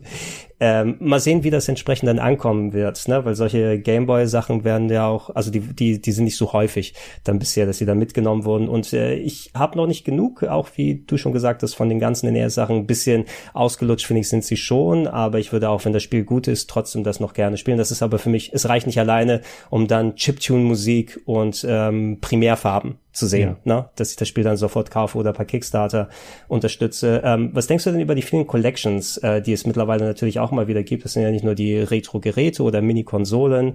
Ähm, bestes Beispiel ist vielleicht jetzt diese Turtles Collection, mhm. die angekündigt wurde. Gerade wurde für einen gewissen Kurs dann so und so viele Spiele aus einer Serie oder von einem System dann nochmal holen kannst. Ähm, holst du dir sowas noch regelmäßig oder ist das auch schon so ein bisschen passé? Das ist eine Fallentscheidung. Äh, also je nachdem, wie gerne mag ich das Spiel oder die Serie, wie gut ist das hier umgesetzt und letzten Endes natürlich auch eine Preisgeschichte dann. Also das sind ja häufig eher so Mid-Price oder Low-Price-Titel, äh, wenn die erscheinen. Ich finde das schon interessant und ist ja auch eine schöne Möglichkeit, sich all diese Titel gebündelt nochmal zu holen. Vielleicht ergänzt um ein schönes Menü oder noch ähm, irgendeine Art von interaktivem Museum äh, mit Artworks und Soundgeschichten, die da drin sind. Ich finde das oft spannend. Also diese Collections sind nicht alle toll und sicherlich auch in unterschiedlicher Qualität programmiert. Du hast ja vorhin schon mal M2 erwähnt, so ein Studio, was immer sehr, sehr gute so ähm, Neuauflagen macht, aber das äh, trifft nicht pauschal auf alle dieser Sammlungen zu. Da sollte man sich vorher tatsächlich immer kurz mal informieren, ob hier jemand wirklich nur einfach lieblos ein paar ROMs zusammengeklatscht hat oder ob da wirklich auch noch ein bisschen Arbeit reingeflossen ist. Ja, ich, ich teste solche Sachen immer wieder ganz gerne, einfach um mal zu sehen, wie gut wurde das umgesetzt oder was haben sie alles mit reingetan oder nicht reingetan. Äh, wo ich maximal was monieren würde, wäre, dass manche Spiele, die dadurch so erste Ports überhaupt bekommen, es gibt ja manche Arcade-Games, die es vorher nicht im Heimbereich offiziell gegeben hat, ähm, dass die tatsächlich eher auf solchen teuren Geräten dann drauf sind, anstatt dass sie in so eine Collection mal mit reinkommen. Äh, Golden X ähm, Return of Death Adder, das äh, Arcade-exklusive Golden X Sequel, war zum Beispiel nur auf auf dem Sega Astro City Mini Automaten mit drauf und auf keiner anderen Collection. Oder äh, kannst du dich an den Capcom Arcade Stick erinnern? Ja, Diesen riesen Doppelstick, der im Capcom Logo Form war. Das war bisher die einzige Umsetzung äh, von den Arcade Originalen von Spielen wie Alien vs Predator oder 1942, äh, nee, 1944 The Loop Master, das war einer der Vertikalshooter, von denen gibt's die einzige Heimversion nur, wenn du dieses 200 plus Euro Gerät dir dazu holst. Ja, das sind halt Verkaufsargumente, die sowas dann ein bisschen pushen sollen. Das ist natürlich schade, ähm, aber Mai. Ja, ähm, wir haben angeschnitten und können wir auch auf die Zielgerade dann einbiegen. Ähm, heutzutage, wenn man Sachen kauft, ja, ich bin auch nicht nur bei modernen Games, sondern bei vielen Sachen, wenn es möglich ist, auf digital übergegangen der, der Bequemlichkeitsfaktor, die Geschwindigkeit, einfach alles an einem Ort zu haben, das äh, ist für mich wichtiger, als jetzt eine Verpackung im Regal stehen zu haben und äh, beim Zollamt vorbeizugehen und dann meine große Special Edition da auszulösen, so wie früher. Ähm, da ist mir der Bequemlichkeitsfaktor sicher, aber gerade bei vielen Retro-Games, äh, jetzt fangen äh, nach und nach an, äh, viele alte Download-Stores zu schließen. Nintendo speziell, ja, der Wii Store ähm, hat ja vor einiger Zeit quasi dicht gemacht und jetzt sind wohl anscheinend auch wohl die Server abgeschaltet worden, dass man nicht mehr alte Spiele runterladen kann, selbst wenn man sie gekauft hatte. Ähm, Nintendo hat angekündigt, dass der Wii U Store geschlossen wird und der 3DS Store. Äh, das äh, bei Sony wird es auch noch mal konkret die Vita und PS3 Stores noch mal in der einen oder anderen Art betreffen. Da sind sie auch noch mal zurückgerudert, aber wollen da doch in absehbarer Zeit dann wieder Einschränkungen machen. Ähm, demotiviert es wieder überhaupt solche Download-Versionen zu kaufen, wenn du weißt, hey, die Stores werden geschlossen und irgendwann sind meine ganzen Ausgaben nichtig, wenn ich die nicht irgendwie selbst gesichert habe? Tja, ähm, es ist sicherlich keine schöne Perspektive. Ich meine, in der Regel, wenn man irgendwie was gerne haben will im Moment, dann ähm, denkt man, also ich zumindest nicht jetzt darüber nach, was in zehn Jahren damit vielleicht mal sein könnte, aber es ist natürlich eine blöde Perspektive und ich sage mal gerade im Fall von Nintendo, wenn sich das jetzt tatsächlich so darstellt, ich weiß nicht, ist das schon bestätigt, dass diese ähm, die Option da jetzt wirklich auch weg ist, Sachen noch runterzuladen, die man mal gekauft hat auf der Wii? Also es war, wo wir es gerade aufnehmen, am Wochenende davor ist es durchs Internet gegeistert, hey, wir können auf dem V-Store gar nicht mehr zugreifen. Und äh, mein letzter Stand war, dass manche Leute Nintendo nochmal kontaktieren wollen, ob vielleicht jemand aus Versehen Server in Japan abgeschaltet hat Es würde mich nicht wundern, wenn das aber auch, Nintendo hat es einfach stumm und leise einfach ausgemacht, auch die Download-Möglichkeit, dass sie da also, ist. Also das finde ich ähm, dann blöd, sage ich ganz ehrlich, weil solange Nintendo als Firma existiert ähm, und du hast da mal was gekauft, ich meine, wie groß können die Kosten dafür sein, dieses Server äh, bestehen zu lassen, wo Leute äh, sich digitale Spiele, die sie ja ganz regulär erworben haben, noch runterzuladen? Ich meine, ich sag mal, wenn es irgendwann dazu kommt, dass, also es ist jetzt Spinnerei, dass ähm, Valve, Nintendo und wer weiß ich noch, oh. dass die alle pleite gehen und die Firmen existieren einfach nicht mehr, ja mai. Dann werden irgendwann auch die Server verschwinden und du wirst diese Sachen nicht mehr runterladen können. Aber solange die Firma noch existiert und es nur darum geht, dass diese Plattform ähm, halt jetzt nicht mehr aktuell ist, für die ich oder in, in deren zeitlichen Rahmen ich mal, zeitlichem Rahmen ich mal diese Spiele erworben habe, äh, ja, jetzt habe ich vergessen, was ich am Anfang des Satzes gesagt hatte, aber ihr wisst, worauf ich hinaus will. Ja. Die Sachen, du musst einfach diese Möglichkeit erhalten, den Leuten das runterzuladen und ich finde das ähm, nicht richtig entschuldbar, wenn äh, das tatsächlich so sein sollte. Ja, das, das gibt einfach auch eben dann irgendwann ein schlechtes Beispiel für neue Services oder neue Downloads aus, ne? wenn dann irgendwann man es tatsächlich bei den Kunden mal ankommt die digitalen Spiele, die er kauft, äh, es sind natürlich nur Lizenzen. Ja, das war ja auch bei den Disk-Versionen so, aber da war es eben physisch auf einer Disk drauf. Ähm, wenn das hart auf hart kommt und ich zum Beispiel vielleicht meine Steam-Sammlung oder gar PlayStation Network-Sammlung verlieren sollte, ne, das, das, da würde ich mein Hobby nochmal überdenken, muss ich tatsächlich sagen, selbst auch in meiner Position. Und ich kann mir vorstellen, wenn Steam irgendwann mal runtergeht, dann gibt's äh, Nerdrandale auf den Straßen. Mhm, das glaube ich auch. Da geht's dann richtig ab. Ähm, Fabian, ich danke dir schon mal für deine Zeit. Also es ist ein Thema, was wir natürlich sehr, sehr ausführlich äh, machen können und au austauschen können. Also gegebenenfalls nochmal in einem anderen Kontext werden wir sowieso auch im Retro-Club und auch hier im Podcast nochmal drüber quatschen. Mhm. Ähm, abschließend können wir gerne nochmal sagen, ähm, so von wegen, wenn du heute Berichterstattung über Retro-Games haben möchtest, ich möchte natürlich nicht immer wieder nur den Retro-Club erwähnen, weil da kann ich mich austoben, so wie ich lustig bin. Hast du denn irgendwelche YouTuber oder Streamer oder andere Medien, die sich mit äh, Retro-Games beschäftigen, die du gerne verfolgst? Oh, ich, ähm, na, du hast natürlich vorhin mal den Angry Video Game Nerd äh, angesprochen. Das äh, ist jemand, den ich äh, gerade früher immer sehr, sehr gerne verfolgt habe, wenn es um solche alten ähm, Spielegeschichten geht. Äh, oft mich reizen auch diese ähm, eher technischen technisch angehauchten Kanäle wie My Life in Gaming, was du vorhin auch schon mal erwähnt hast, die sich oft mit Retro-Hardware und sowas auseinandersetzen.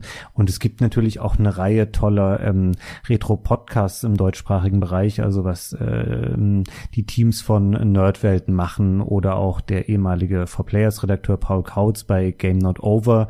Äh, das gibt sehr schöne ähm, Retro-Podcasts, natürlich alle Sachen, die äh, du, Gregor, machst beim Retro-Club oder eben äh, Plauschangriff, das sind ja Institutionen einfach, äh, die man sich da mal geben kann. Und das sage ich jetzt nicht, weil ich beim Plauschangriff auch mal dabei bin, aber ist tatsächlich so, ähm, Stay Forever ist ein schöner Retro-Podcast, den man sich mal anhören kann. Ähm, das höre ich mhm. mir auch immer die Folgen an, die meine Kollegen machen, wo ich nicht äh, mit beteiligt äh, bin.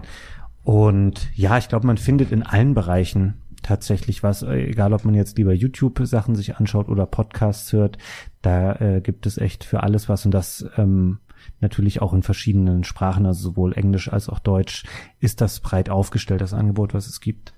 Mhm. Ja, wenn du es nicht erwähnt hättest, hätte ich Stay Forever oh. nochmal reingeworfen. Also ihr macht da alle gemeinsam eine sehr, sehr gute Arbeit schon seit vielen Jahren. Und äh, auf jeden Fall, falls irgendjemand nicht darüber gestolpert ist bisher und gerade an Retro-Games aller Couleur interessiert ist, gerne vorbeischauen. Ähm, und da habt ihr jede Menge zu hören und äh, zu äh, mitzubekommen über alte Games. Ich würde nochmal ergänzen und ich schmeiße nochmal kurz ein bisschen so ein Vorbehalt da rein, weil ähm, das kann gegebenenfalls durch Erkenntnisse in den, die in den nächsten Jahren und Monaten noch entstehen, wo man merkt, oh, da hat jemand diese Person auf YouTube empfohlen und dann stellt sich heraus, äh, ja, der äh, hat äh, regelmäßig irgendwie als äh, neben seiner YouTube-Tätigkeit dann Altersheime angezündet oder sowas. Man kann es nicht wissen ne, was mit bestimmten Personen ist oder nicht. Allerdings, äh, ich äh, gucke mir aktuell neben den Sachen, die du erwähnt hast, auch sowas wie GameSack ganz gerne an. Das ist ein sehr alteingesessener YouTube-Kanal, der sich äh, in sehr bunter Fassung mit allen möglichen Retro-Games regelmäßig alle zwei Wochen beschäftigt. Ich habe vor einiger Zeit den äh, Schmapp-Junkie entdeckt. Mhm. Ähm, der so auch sehr, sehr intensive Analysen von äh, äh, klassischen alten Shoot'em-Ups macht. Der hatte zuletzt so ein dreieinhalb Stunden Video, wo er jedes PC Engine Shoot'em Up analysiert hat ähm, und äh, der teilweise zwar ein bisschen so diese die YouTube-Humor-Ecke geht, ne, mit so Gags und so weiter angeschaut, muss mal gucken, ob man das mag, aber was seine Spielanalysen angeht, habe ich selten ähm, so viel Präzision und Enthusiasmus über ein Genre mitbekommen, so dass ich mir die Sachen immer wieder ganz gerne angucke und ansonsten gibt's wirklich dann sehr, sehr viele Personen, die dann schöne Sachen machen. Kim Justice ist auch äh, ein, ein sehr, sehr schöner Kanal, also wo es dann teilweise Retrospektiven über ähm, britische Computer gibt, die stundenlang gehen.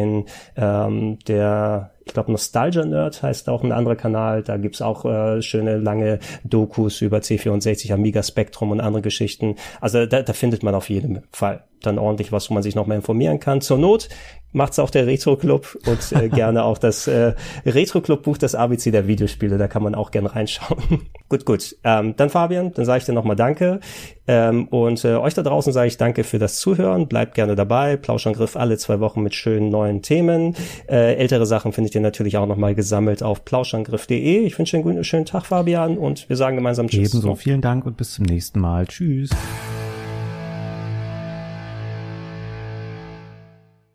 Schönen guten Tag und herzlich willkommen zu Gregor testet den A500 Mini. Mensch, lang hat's gedauert. Sind ja seit dem C64 Mini und der Maxi-Ausgabe inklusive funktionabler Tastatur mehrere Jahre vergangen und bereits damals hatte man sich gedacht, hey, wie wäre es denn, wenn man genauso einen Kleinstcomputer vom Commodore Amiga hat und das bekommt ihr jetzt in einem Paket für eine unverbindliche Preisempfehlung von knapp 130 Euro inklusive einer Maus im Original-Look als auch einem relativ originalgetreuen Gamepad. Für mich hat der Commodore Amiga eine ganz besondere Relevanz, denn er war quasi die späten 90er über mein Hauptcomputer. Ich hatte ihn damals einem Schulkameraden als Gesamtpaket inklusive Software und Hardware abgekauft und sehr viele schöne Stunden damit verbracht. Leider ist er einige Zeit danach kaputt gegangen und ich musste mich in den Jahren dazwischen mit äh, Spielesammlungen oder Emulationslösungen über Wasser halten. Deswegen bin ich jetzt umso gespannter. Wie gut ist eigentlich der A500 Mini geworden? Kann man die Spiele von damals eigentlich heute noch spielen und vor allem, wie sieht's mit der beigelegten Hardware aus? Denn ein gutes Gamepad und eine gute Maus, die machen schon einiges aus. Direkt nach Öffnen der schmucken Verpackung springt euch auch gleich das Gerät selber entgegen, das, wenn man es in die Hand nimmt, sich schön wertig anfühlt. Nicht nur ist es solide verbaut, sondern hat auch ein vernünftiges Gewicht, so dass der Computer nicht hin und her rutscht, wenn man ihn auf eine Oberfläche draufstellt. Und vor allem, das Gehäuse wirkt schon sehr akkurat und nah dran am Original, nur eben sehr, sehr miniaturisiert.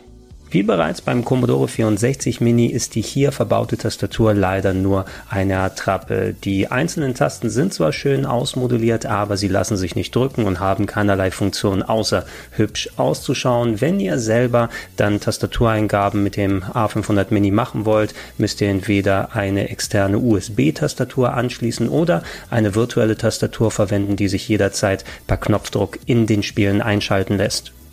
Ebenso eine Attrappe ist das verbaute Diskettenlaufwerk, wobei ich hätte den Gedanken ganz lustig gefunden, dass wenn neue Amiga 500 Spiele beispielsweise rauskommen, die dann auf so kleinen Miniaturdisketten erscheinen, die dann in diesen Slot reinpassen und auch funktionieren. Dafür gibt es aber ein paar Alternativen, wie ihr eigene Spiele auf das Gerät drauf kriegt. Wenn ihr dann auf die Rückseite schaut, sieht es natürlich überhaupt nicht aus wie bei einem echten Amiga 500, sondern ihr habt auf der linken Seite den Einschaltbutton. Daneben ist der USB-C Stromstecker Stecker für das beigelegte Stromkabel.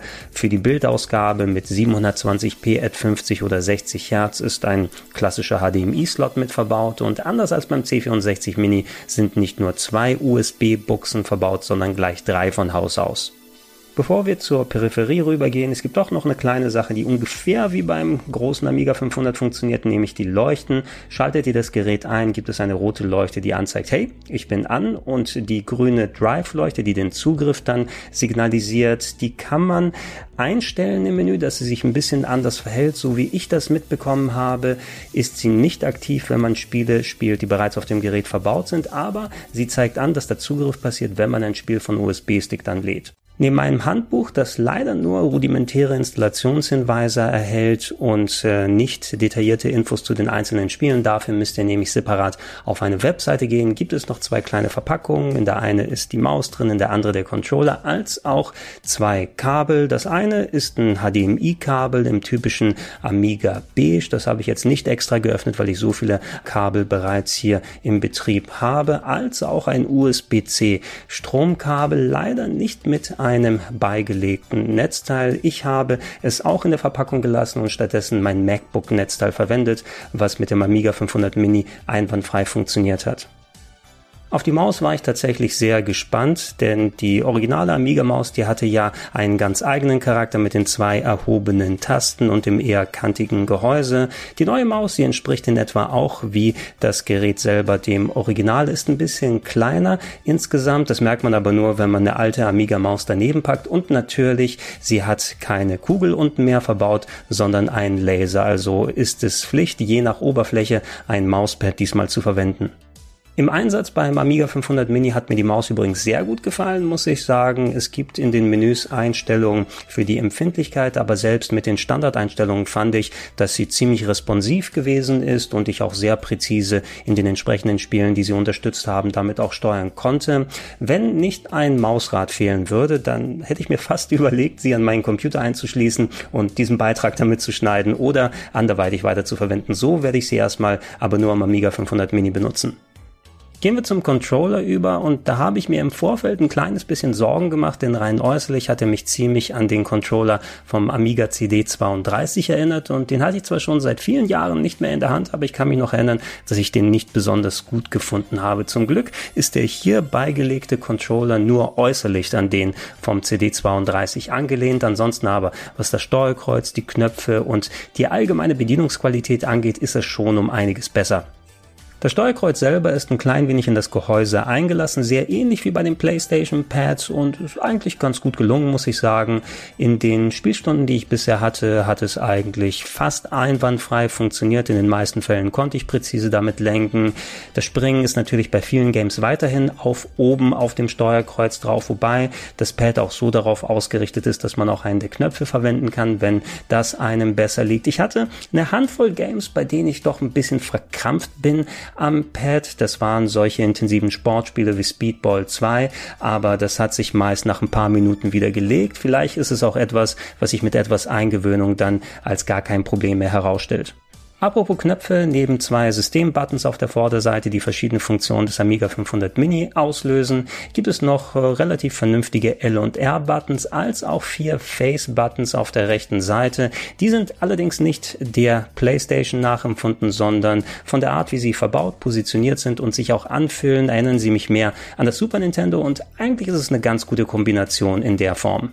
Übrigens, sowohl das Gamepad als auch die Maus und die beigelegten Kabel haben alle eine Länge von 1,8 Metern. Das ist in Ordnung. Es wäre aber doch um einiges schöner gewesen, wenn sie länger gewesen wären, die Kabel, insbesondere bei Maus und Gamepad. Ich musste mir beispielsweise mit einer USB-Verlängerung weiterhelfen, ansonsten hätte ich nicht auf meinem Sofa sitzen und spielen können. Zum Glück habt ihr aber auch die Alternative eigene Peripherie zu verwenden. So hat beispielsweise meine kleine USB-Tastatur mit Funkadapter am Amiga 500 Mini funktioniert, als auch mein 8-Bit-Do Controller Adapter, mit dem ich beispielsweise das PS4-Pad dann auch am Amiga 500 Mini betreiben konnte und es wurde erkannt. Allgemein gehen recht viele alternative Pads, die ihr anschließt, aber bei weitem nicht alle. Es gibt mittlerweile Listen im Internet, wo Leute sich ein bisschen ausgetobt haben und probiert haben, hey, welches Pad funktioniert funktioniert und wie sind die Knöpfe dann belegt. Äh, zum Glück kann man im Systemmenü dann auch entsprechend die Tastenbelegung ändern, wenn einem nicht gefällt, wie das gerade alles eingestellt ist. Ich würde so oder so aber auch den Einsatz eines USB-Hubs dann empfehlen. Die drei USB-Ports, die mögen sich zwar nach viel anhören, aber wenn ihr das Gamepad angeschlossen habt und die Maus, dazu noch eine Tastatur, um selber zu tippen, dann ist gar kein USB-Slot für den USB-Stick frei für die eigenen Spiele und das ist schon ganz praktisch, wenn man das alles zumindest gleichzeitig am Gerät dran haben kann. Jedenfalls, sobald ihr einmal alles angeschlossen und eingeschaltet habt, findet ihr euch nach einem kurzen Bootvorgang im Setup-Menü wieder.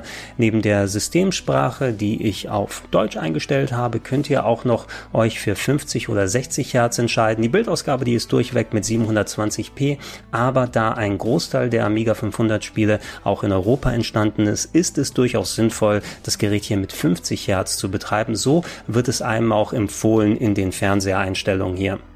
Im Anschluss werdet ihr gleich in das Spielekarussell geschmissen, das ähnlich ausschaut wie beim C64 Mini. Das heißt, alle 25 verbauten Games sind sauber nacheinander aufgereiht mit Cover, Screenshots, einer kleinen Beschreibung als auch einer Übersicht der Controller und Mausbefehle. Die Sortierung, die könnt ihr selber dann wählen. Wir werden nachher, wenn wir über die Spiele im Detail sprechen, das nach Jahr sortiert haben, weil dann haben wir eine kleine Progression, zumindest was die technische Qualität angeht. Gehen wir rüber zu den Anzeigeoptionen und da gibt es drei Hauptsettings, die ihr tätigen könnt. Reden wir zuerst über fixierte Größe, was in etwa Pixel Perfect bei anderen Emulationsgeräten entsprechen sollte. Also die interne Auflösung des Amiga Games wird hier mit einer Ganzzahl hochskaliert und dann auf dem Fernseher ausgegeben. Dadurch können sie teilweise sehr, sehr große Balken haben. Die interne Auflösung bei Amiga Spielen konnte relativ unterschiedlich sein. Manche haben bewusst schwarze Balken ins Bild getan, um Rechenleistung zu sparen. Aber dadurch, dass hier mit einer Ganzzahl skaliert wurde, wird unschönes Schimmern beim Scrolling verhindert. Schaltet ihr auf mittlerer Zoom, dann wird ein Kompromiss gefunden zwischen dem Erhalten der Bildqualität und leichtem Vergrößern des Spielebildes. Ich habe ein paar Games damit ausprobiert und keine besonders große Konsistenz entdeckt. Manche Games, die sahen fast genauso groß wie bei fixierter Größe aus, haben sich also nicht besonders verändert. Bei anderen konnte man schon sehen, dass sie ein bisschen größer geworden sind. Zumindest bei den Spielen, die ich getestet habe, habe ich jetzt kein zusätzliches Schimmern groß erkennen können. Aber ob und was sie ihr genau damit rausbekommt, ist wirklich sehr, sehr vom einzelnen Spiel abhängig. Geht ihr nun auf Bildschirm anpassen, dann bleibt zwar die Aspect Ratio eures Games erhalten, allerdings wird das Spielebild fast auf die komplette Bildschirmhöhe gestreckt. Da manche Games, wie gesagt, von Haus aus mit schwarzen Balken gearbeitet haben, bedeutet das, dass sie quasi 16 zu 9 schon als Aspect Ratio gehabt haben und somit nur ganz, ganz schmale Balken. Allerdings, wenn ihr diesen Modus verwendet, dann wird auch nicht mit einer Ganzzahl skaliert. Das bedeutet also, Scrolling hat schon sehr, sehr deutliches Schimmern und das fand ich sah auch nicht besonders das gut aus. Ich würde den Bildschirm anpassen Modus also für mein Gefühl nur mit weiteren Filtern gemeinsam verwenden. Davon gibt es in den Anzeigeoptionen gleich zwei. Das eine nennt sich Bildglättung einschalten und sollte im Grunde ein ganz normaler bilinearer Filter sein. Das bedeutet also, egal welche Zoomstufe ihr habt, über das Bild wird ein entsprechender Weichzeichner gelegt, der zwar komplett dann das Schimmern beim Scrolling verhindert, aber das Bild auch insgesamt relativ unscharf aussehen lässt.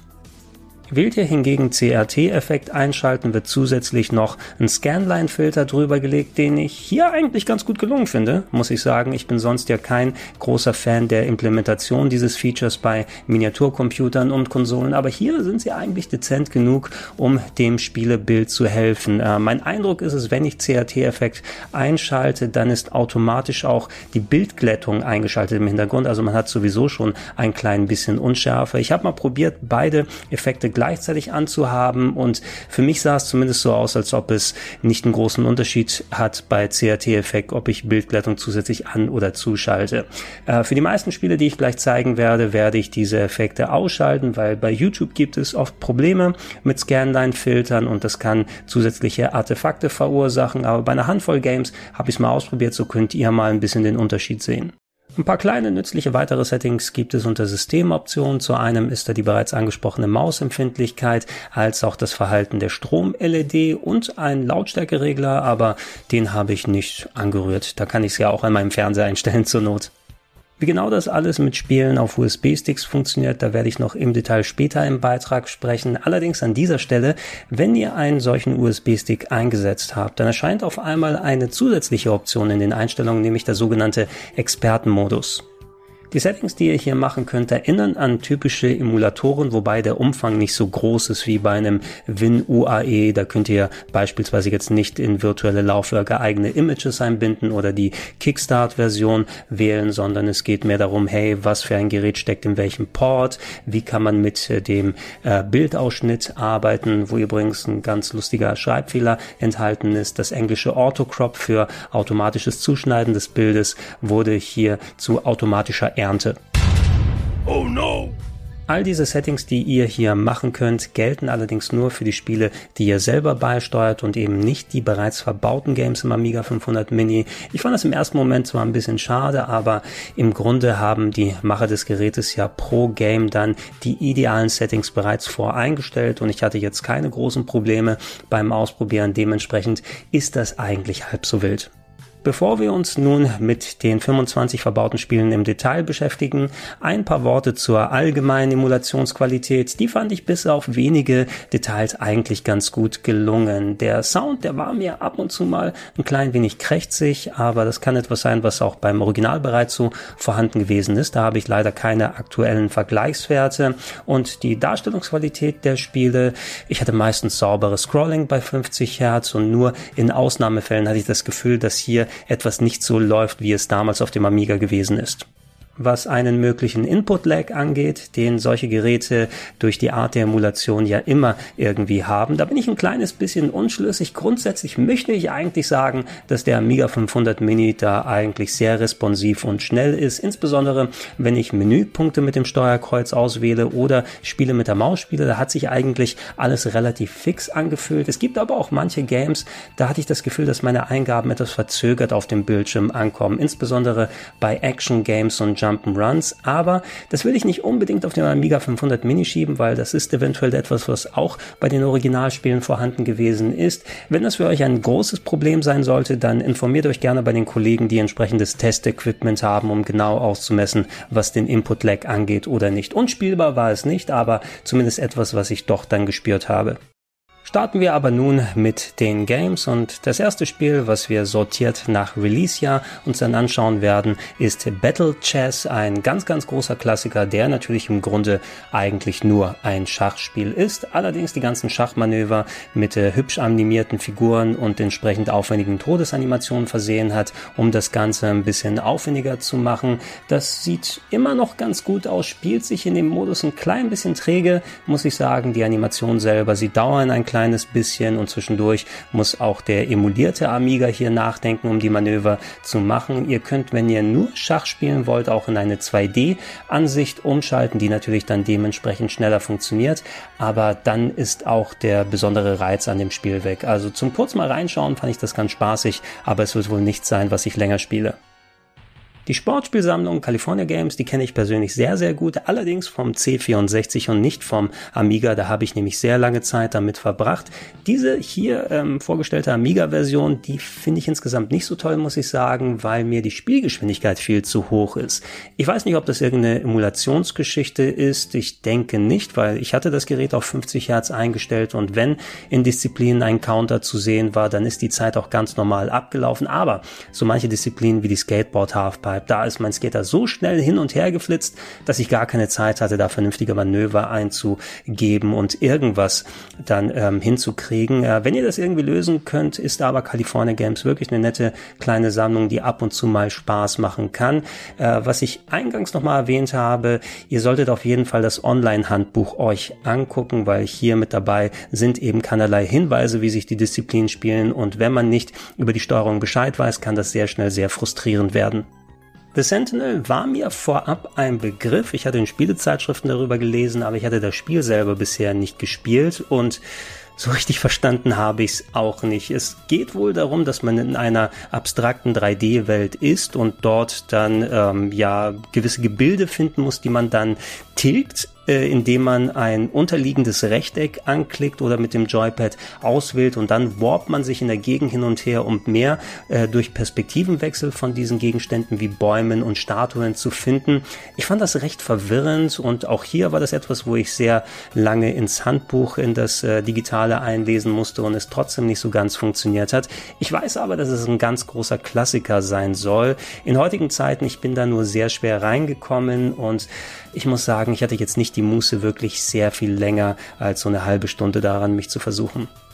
Ähnliches gilt für F-16 Combat Pilot, was einer der vielen Flugsimulatoren ist, die damals auf dem Amiga rausgekommen sind. Also eigentlich eine gute Sache, dass es mit dabei ist. Es ist ja repräsentativ für eine beliebte Sparte auf dem System. Allerdings auch hier wie bei Sentinel gilt eben, dass ihr das Online-Handbuch offen haben solltet, denn es ist schon sehr, sehr kompliziert, wie ihr überhaupt euren Flieger erstarten und vom Boden dann abheben lassen könnt, geschweige denn damit Missionen erfüllen oder Gegner wegballern. Ich habe mich da ein bisschen reingearbeitet, um so ein kleines Gefühl dafür zu bekommen, aber das hat sich auch wirklich nach Arbeit angefühlt. Ich hatte jetzt nicht die Muße, da auch lange Zeit dran zu sitzen. Wem das gefällt, der kann sich gerne mal dran probieren und es ist schön, dass es der Vollständigkeit Vollständigkeit halber mit dabei ist, aber ich persönlich hätte auch darauf verzichten können.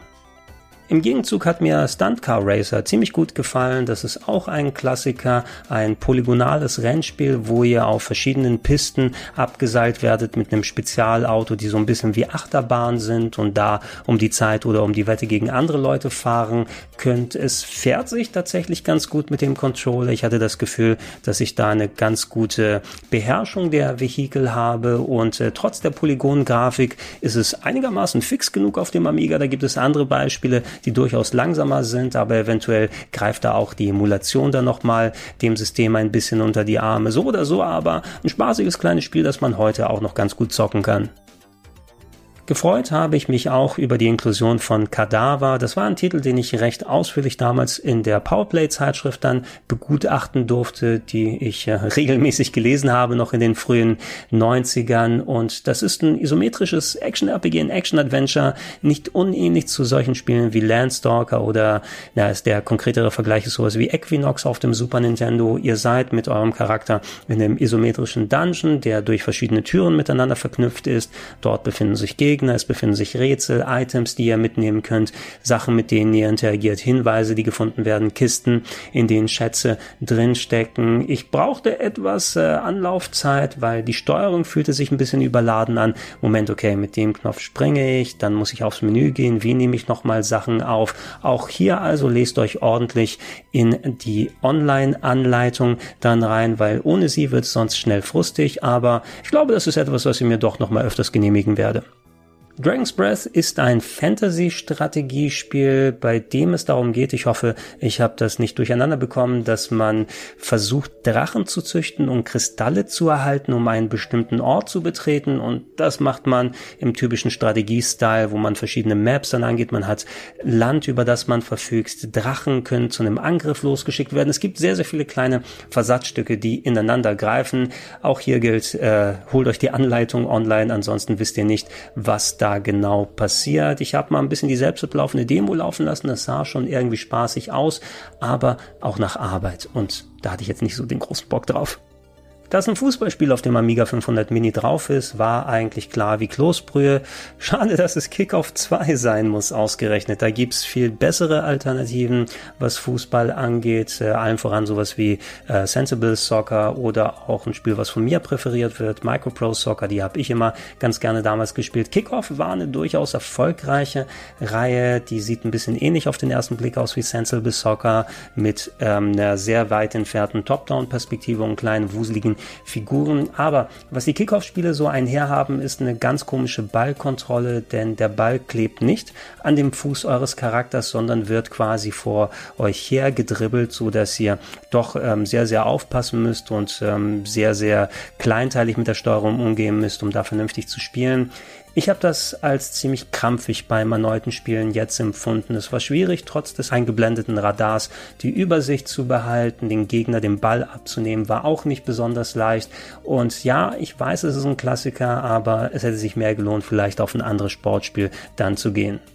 The Lost Patrol ist ein weiteres Strategiegame. Diesmal geht es um einen abgestürzten Hubschrauber im Vietnamkrieg und ihr seid dann Anführer einer Truppe, die wieder versucht, sich durch vom Vietcong übernommenes Gebiet dann wieder zurück zur Basis zu arbeiten. Da geht es darum, jetzt mit Rationen Haus zu halten, äh, Fallen zu stellen, zu hoffen, nicht in Fallen von Gegnern reinzugeraten. Das ist alles menübasiert. Es wird mit der Maus gesteuert. Ab und zu mal wird zur Darstellung auf digitalisierte Bilder dann umgeschaltet. Äh, gegebenenfalls sind die vielleicht aus einem Film oder irgendwelcher Stock-Footage entnommen, so dass es möglichst aufwendig aussehen soll. Ich habe hier ein bisschen reingespielt. Das scheint auch ganz nett zu sein, aber auch eine recht langwierige Angelegenheit. Hier gilt mal wieder, holt euch auf jeden Fall die Anleitung. Das originale Paradroid kenne ich vom C64 ganz gut. Es war ja auch auf dem C64 Mini mit drauf.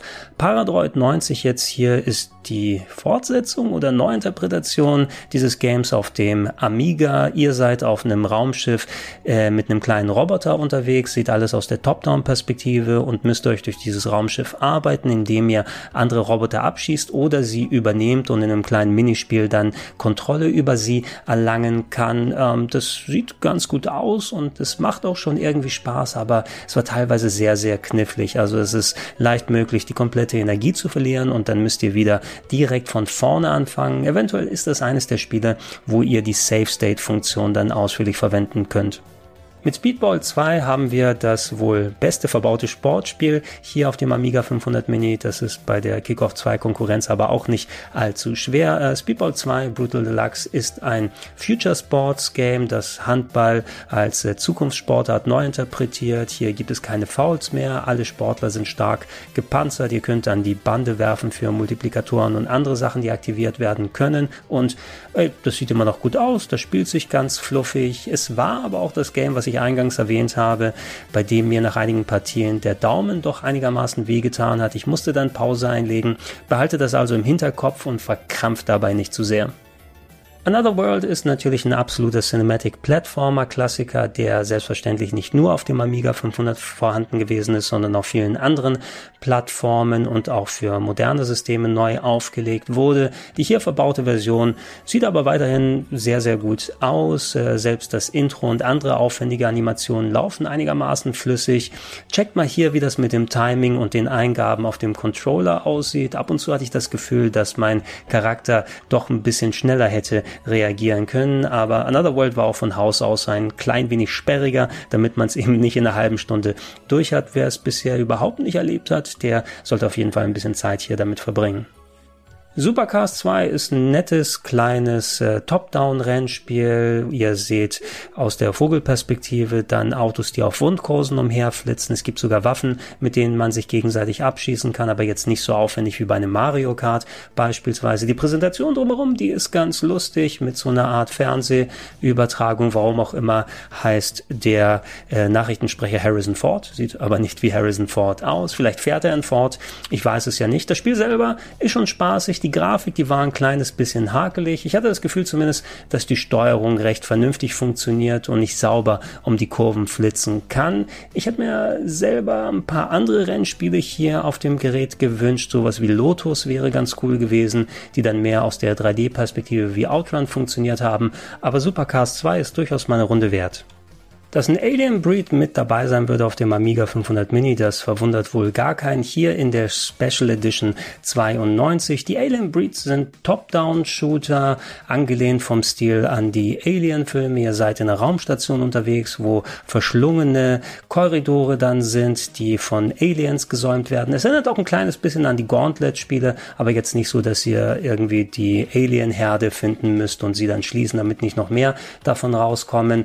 Herumlaufen Aliens wegballern, Schlüsselrätsel lösen, äh, Facehuggern aus dem Weg gehen. Das ist äh, ganz schön spaßig und unterhaltsam. Kann auch ein bisschen langatmig sein, je nachdem, wie lang die einzelnen Level sind. Und wenn ihr mal wieder durch äh, ewig die gleichen Gänge schleichen müsst, weil ihr irgendwo eine Keycard verpasst habt. Aber ansonsten sollte man sich auf jeden Fall mal geben und es gehört eigentlich zum Inventar des Amiga 500 dazu.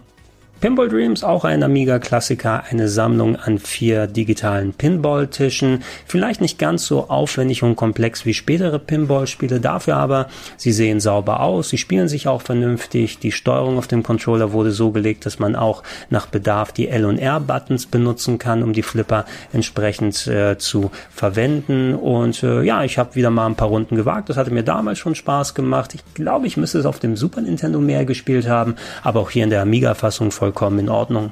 Kommen wir zum Jump'n'Run Titus the Fox, das leider nicht besonders gut gealtert ist, aber ich glaube, das galt auch damals schon als nicht besonders guter Titel. Wenn ich mich nicht irre, ursprünglich war das mal so eine Art lizenziertes Jump'n'Run. In der Hauptrolle war nicht Titus the Fox, der das Maskottchen von Entwickler Titus ist, die normalerweise nicht für so hochqualitative Spiele bekannt sind, sondern das war ein, ich will mal sagen, französischer Comedian und im Rest der Welt wurde dann das Maskottchen dann als Hauptdarsteller äh, erkoren. Grafisch schaut es gar nicht mal so schlecht aus, aber das Spielgefühl, das ist nicht irgendwie da. Man kann nicht auf Gegner draufhüpfen, sondern man soll irgendwie Sachen aus dem Level aufnehmen und auf sie draufschmeißen. Das hat nicht wirklich funktioniert bei meinem Testlauf und ähnlich wie bei California Games hatte ich auch das Gefühl, dass das Game insgesamt zu schnell abläuft. Das kann auch eine Sache Sache sein. Vielleicht war das damals bereits schon so, aber so richtig Fun hatte ich nicht unbedingt. Ich hätte es hier weggelassen von der Sammlung. Project X ist ein äh, Horizontalshooter, von dem hatte ich mal was gehört, aber das war jetzt das erste Mal, wo ich ihn gespielt habe. Der ist so ein bisschen angelehnt an die Gradius Games, inklusive einer Upgrade-Leiste, die man am unteren Rand hat. Ähm, es ist durchaus verzeihlich vom Schwierigkeitsgrad, je nachdem, was man einstellt, aber es kann durchaus sein, dass es in den späteren Leveln umso knackiger wird. Es sieht gut aus, es hat eine vernünftige Musik. Die Grafik könnte ein kleines bisschen flüssiger sein, aber daran soll es jetzt nicht unbedingt scheitern. Ich persönlich hätte lieber so einen Titel wie Apidia da drauf gesehen, was auch ein von Gradius inspirierter Side-Scrolling-Shooter gewesen ist, der aber die wesentlich spannendere ja, Insektenthematik hatte. Da habt ihr nämlich eine Biene gesteuert anstatt ein Raumschiff und das war doch ein bisschen cleverer und äh, ansprechender als jetzt wieder so ein Weltraumshooter. Aber das heißt nicht, dass Project X unbedingt schlecht ist. Es hätte auch andere Alternativen nur gegeben. Dann wären wir bei Quack angekommen und da war ich sehr verwundert, muss ich sagen, denn in meinem Kopf dachte ich eigentlich an einen anderen Amiga-Titel, wo ihr eine Ente in der Hauptrolle spielt. Das hier ist aber nicht das angedachte Jump'n'Run, an das ich dachte, sondern ein Single-Screen Platformer-Puzzle-Game, so ein bisschen in der Art wie Bubble Bobble, aber ohne das Blasengimmick. Ihr habt eine kleine Ente, die gesteuert wird und dann müsst ihr Schlüssel und Früchte einsammeln. Ähm, ihr werft Zitronen auf die Gegner, dürft euch natürlich von denen nicht berühren lassen und müsst es dann zum Ausgang schaffen. Es war ganz nett für die paar Level, die ich jetzt probiert habe. Könnte was sein, was ich durchaus länger gespielt habe. Etwas, was komplett an mir vorbeigegangen war damals und eine nette kleine Addition, aber jetzt nicht etwas, weswegen man extra den Amiga 500 Mini kaufen muss. Mit Simon the Sorcerer haben wir endlich auch ein Grafik-Adventure hier drauf. Vielleicht nicht das, was ich direkt hier drauf getan hätte, wobei es ist schon sehr, sehr gut. Äh, ihr steuert einen Zauberer und äh, das eigentliche Abenteuer ist klassisch wie die LucasArts Adventures auf Point-and-Click-Style ähm, eingestellt mit Verben und Items, die zusammengeklickt werden. Alles sehr bunt und humoristisch gemacht. Ein bisschen so vielleicht das Gegenstück zu den Discworld-Spielen in Adventure Art. Ähm, ich hätte es als Beigabe hier gerne nochmal gesehen, wenn auch andere Adventures mit dabei gewesen wären. Ähm, von den LucasArts Sachen ganz zu schweigen, aber auch sowas wie Beneath the Steel Sky hätte auch locker hier mit drauf sein können. Nichtsdestotrotz sehr cool, dass es hier ist. Es steuert sich auch mit der Maus sehr gut. Einziges, wo ich sagen würde, es ist schade, dass es nicht die deutsche Version ist. Gab es die denn auf dem Amiga oder hatte ich sie nur auf dem PC? Das weiß ich jedenfalls nicht mehr. Hier habt ihr leider nur die komplett englischen Texte. Wenn ihr damit zurechtkommt, ist es ein sehr, sehr schönes Point-and-Click, aber dann wären wir bei Zool, dem Sonic the Hedgehog Klon mit Chupa Chups Werbelizenz äh, von Gremlin Entertainment. Ja, Zool ist irgendwie doch ziemlich mit dem Amiga 500 verbandelt, wobei es den Titel auch auf anderen Plattformen gegeben hat, aber man denkt eigentlich prädominant an den Amiga, wenn man an Zool überhaupt zurückdenkt. Ähm, es ist ein Spiel, was grafisch eigentlich ganz gut aussah, es für meine Verhältnisse sich aber nicht so gut gespielt hat, insbesondere weil die Geschwindigkeit hoch war und die äh, Gegner sehr in der bunten Hintergrundgrafik untergegangen sind, so dass man häufig Energie verloren hat. Hier zumindest auf dem Amiga 500 Mini habt ihr eine separate Sprungtaste, das hilft schon mal um einiges. Weniger, wenn ihr die Klettereinlagen an den Wänden habt, da müsst ihr nämlich ein bisschen krampfig auf dem Steuerkreuz hin und her drücken, um euch da hoch zu wuchten. Äh, man kann schon spielen, es ist ganz nett, aber ja, die Probleme von damals werden in der hier aktualisierten Fassung auch nicht unbedingt behoben. Tja, bei einem Namen wie Arcade Pool brauche ich eigentlich nicht mehr so viel über das eigentliche Spiel zu sagen. Es ist Poolbillard. Äh, in vielen verschiedenen Arten. Man kann sowohl die britische als auch die amerikanische Variante wählen. Ihr könnt es mit der Maus steuern, habt ihr detaillierte Optionen, wo ihr auf äh, die Kugel mit dem Kö trefft, was die Stärke angeht, könnt Eingang und Ausgangswinkel euch angucken. Es hat sich eigentlich ganz angenehm gespielt und im Bereich der Poolspiele da habe ich nicht viel Besseres oder Schlechteres gesehen, weil die Games geben sich meist nicht so viel. Wenn ihr Bock auf eine Partie habt, ihr könnt mit Arcade Pool hier nicht viel falsch machen. The Chaos Engine ist ein Top-Down Run-and-Gun, der, glaube ich, jetzt schon zweite Titel von den Bitmap Brothers, dem Entwicklerstudio, was auch Speedball 2 gemacht hat, hier auf dem Amiga 500 Mini, die eh ja eine sehr interessante Spielebibliothek insgesamt hatten. Ich hätte vielleicht hier dann doch lieber sowas wie Xenon 2 oder Gods gesehen, aber The Chaos Engine ist auch vollkommen in Ordnung. Das Spiel war lange Jahre in Deutschland indiziert, wobei ich habe das nie so richtig verstanden. Klar, es ist ein Top-Down-Shooter, man schießt dann andere Leute ab, aber der war nicht besonders blutig, also zumindest soweit ich mich dran erinnern kann. Vielleicht sind da später noch Level, wo da richtig die Luzi abgegangen ist. Äh, es macht heute auch noch Spaß. Äh, heutzutage würde ich solche Games aber lieber mit so Twin-Stick-Steuerung spielen und nicht einfach nur mit dem Steuerkreuz in eine Richtung halten und dann in die Gegner reinlaufen, während ich schieße. Dadurch macht es ein bisschen weniger Spaß. Es sieht auch ein bisschen hakelig und rucklig aus. Damals wahrscheinlich ganz cool. Heute eben könnte es ein bisschen flüssiger sein. Ist okay, dass es hier mit drauf ist. Ich hätte es selber nicht vermisst, wenn es weggelassen worden wäre. Alien Breed 3D ist natürlich, wie der Name schon sagt, auf dem Alien Breed Franchise basierend, aber ein Ego-Shooter in Doom Art für den der Amiga 500 oder je nachdem welches Modell hier verwendet wurde intern bei der Berechnung, aber eigentlich viel zu schwach gewesen ist. Das äh, Bildfenster ist entsprechend klein, die Grafik sehr, sehr pixelig. Nichtsdestotrotz, es macht schon irgendwie Spaß. Ich hätte es cooler gefunden bei der Standardsteuerung, wenn Strafen komplett auf L und R gewesen wäre. So müsst ihr aber eine Taste gedrückt halten, um mit dem Steuerkreuz zu strafen und ansonsten dreht ihr euch damit. Ähm, ich habe es ein bisschen länger jetzt gespielt und wie gesagt, es macht durchaus Fun. Man kann sich auch irgendwie an die doch sehr, sehr karge Optik gewöhnen, aber das geht natürlich alles äh, schöner und besser. Auch hier wohl ein Titel, der mehr der Vollständigkeit halber mit dabei ist. Dann sind wir schon bei ATR All-Terrain Racing, ein weiterer Top-Down-Racer, nicht unähnlich zu Supercars 2. Hat mich gewundert, dass man gleich zwei solche Titel hier mit drauf tut und nicht vielleicht ein anders geartetes Rennspiel. Es gibt ja wirklich, wie schon vorhin erwähnt, sehr, sehr viel auf dem Amiga. Immerhin durch das spätere Release-Datum. Die Grafik sieht um einiges besser aus, es ist wesentlich flüssiger. Es steuert sich aber auch ein bisschen hakeliger, hatte ich das Gefühl. Ich bin nicht so gut wie bei Supercars 2 damit zurechtgekommen. Wahrscheinlich wahrscheinlich, wenn man sich daran gewöhnen kann, ist All-Terrain Racing die wohl bessere Wahl gegenüber Supercars 2. So vom Handling her bisher bevorzuge ich aber den älteren Titel. Und dann wären wir schon beim letzten verbauten Game, nämlich Worms The Director's Cut. Und das ist wirklich ein absoluter Must-Have. Also Worms ist als Serie natürlich heutzutage noch sehr, sehr beliebt, hat auf dem Amiga 500 angefangen und äh, ich muss mir wieder vor Augen führen, weil ich hatte da damals eine Demo gehabt und die recht ausführlich gespielt, bevor ich dann auf andere Systeme gewechselt äh, bin. Ähm, es ist von dem Menüaufbau doch ein bisschen anders und rudimentärer als spätere Worms-Fassung, hat aber auch schon sehr, sehr viel von den Items und der Spielbarkeit äh, wie diese Games. Es sieht weiterhin so gut aus, es macht äh, Fun und äh, wenn ihr auf ein bisschen Multiplayer-Wuselstrategie Bock habt, äh, sehr schön, dass es mit dabei ist. Das wären sie nun, die 25 verbauten Games, aber damit ist ja noch nicht ganz Schluss, denn ich hatte es ja schon gesagt, ihr könnt ja einen USB-Stick dann verwenden, um eigene Spiele draufzupacken. Da gibt es aber einige Voraussetzungen, die vorher erfüllt werden müssen. Ihr solltet einen USB-Stick haben, der mit FAT32 formatiert wurde, sonst kann den der Amiga 500 Mini nicht lesen und äh, auf diesem USB-Stick muss sich ein Ordner mit entsprechender WH-Load-Software befinden. Das ist eine Datei, die befindet sich auf der Amiga 500 Mini Webseite, die ladet ihr euch einfach runter und extrahiert dann den Ordner eins zu eins auf dem USB-Stick und wenn der da drauf ist, könnt ihr dann ähm, mit Einstecken des USB-Sticks den anwählen im Menü wie die anderen Spiele und dann ähm, durch eine Verzeichnisstruktur gehen und da Spiele, die bereits drauf sind, auswählen und starten.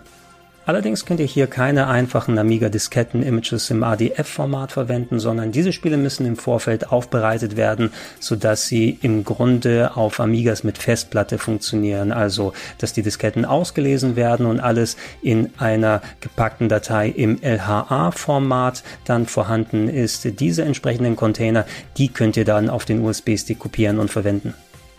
Ich selber habe dann fleißig rumprobiert und vor allem mit äh, Titeln mich versucht, die meines Erachtens auf dem Amiga 500 Mini auf jeden Fall hätten drauf sein müssen. Die Softwareauswahl, so wie sie ist, die ist zwar eigentlich nicht schlecht, da sind durchaus ein paar schöne Highlights und auch wichtige Spiele mit dabei, aber in der Theorie, vielleicht mache ich auch ein separates Video nochmal drüber, aber ich glaube, ich könnte eine fast komplette 25 Spielebibliothek für den Amiga 500 Mini aufstellen, wo es kaum Überschneidungen mit der bereits verbauten Software hier gibt und und äh, ein attraktiveres Paket damit schnüren insgesamt. Aber ey, da sind eben solche Titel wie die Turricans mit drin oder ganz coole Arcade-Umsetzungen wie Rodland beispielsweise.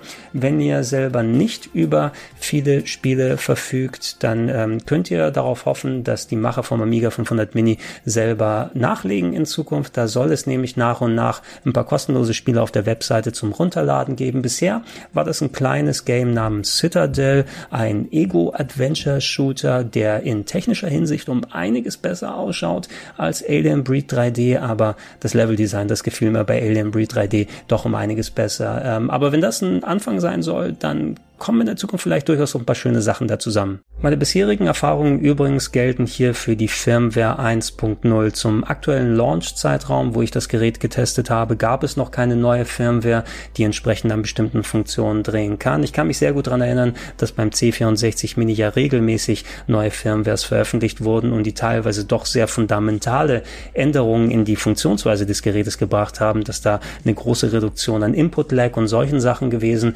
ist, also eventuell verändert sich da noch einiges, zumindest aktuell wie es war, insbesondere bei den eigenen Spielen, die man beigesteuert hat. Der Großteil ist absolut sauber und vernünftig gelaufen. Es gab sogar Funktionen für Spiele, die im hochaufgelösten Interlaced-Modus gelaufen sind, das Zittern da zu unterbinden. Ähm, wenn ich eine Tastatur angeschlossen habe, um mal so Spiele wie Text-Adventures auszutesten, das habe ich extra mal darauf getan. Das hatte auch alles einwandfrei funktioniert. Es gab eine Handvoll Games, da konnte ich einstellen, was ich wollte, aber ich konnte bestimmte Grafikfehler nicht vermeiden. Und ich hatte ein Problem mit dem Abspeichern äh, auf dem USB-Stick, wenn ich die interne Save-Funktion von Spielen benutzt habe. Das funktioniert bei den bereits verbauten Spielen eigentlich ganz gut. Da hatte ich keine Probleme, aber das Handbuch empfiehlt mir trotzdem die ähm, Quick-Save-Funktion, also die Save-States zu verwenden, die dann über Systemebene gemacht werden und nicht das interne Saven.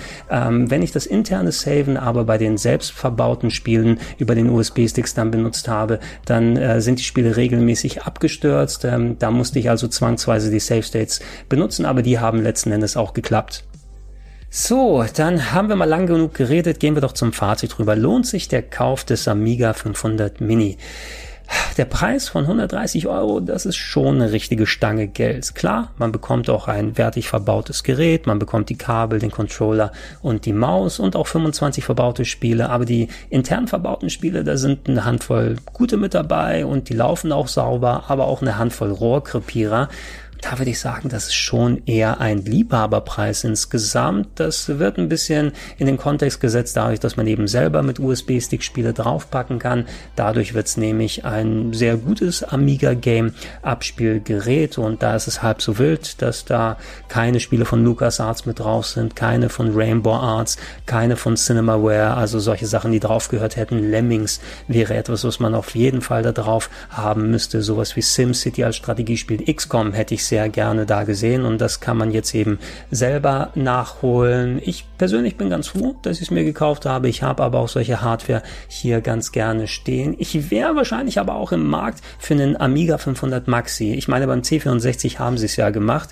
Die Technik in ein ähm, vollwertiges Gehäuse verbauen mit einer richtigen Tastatur drin.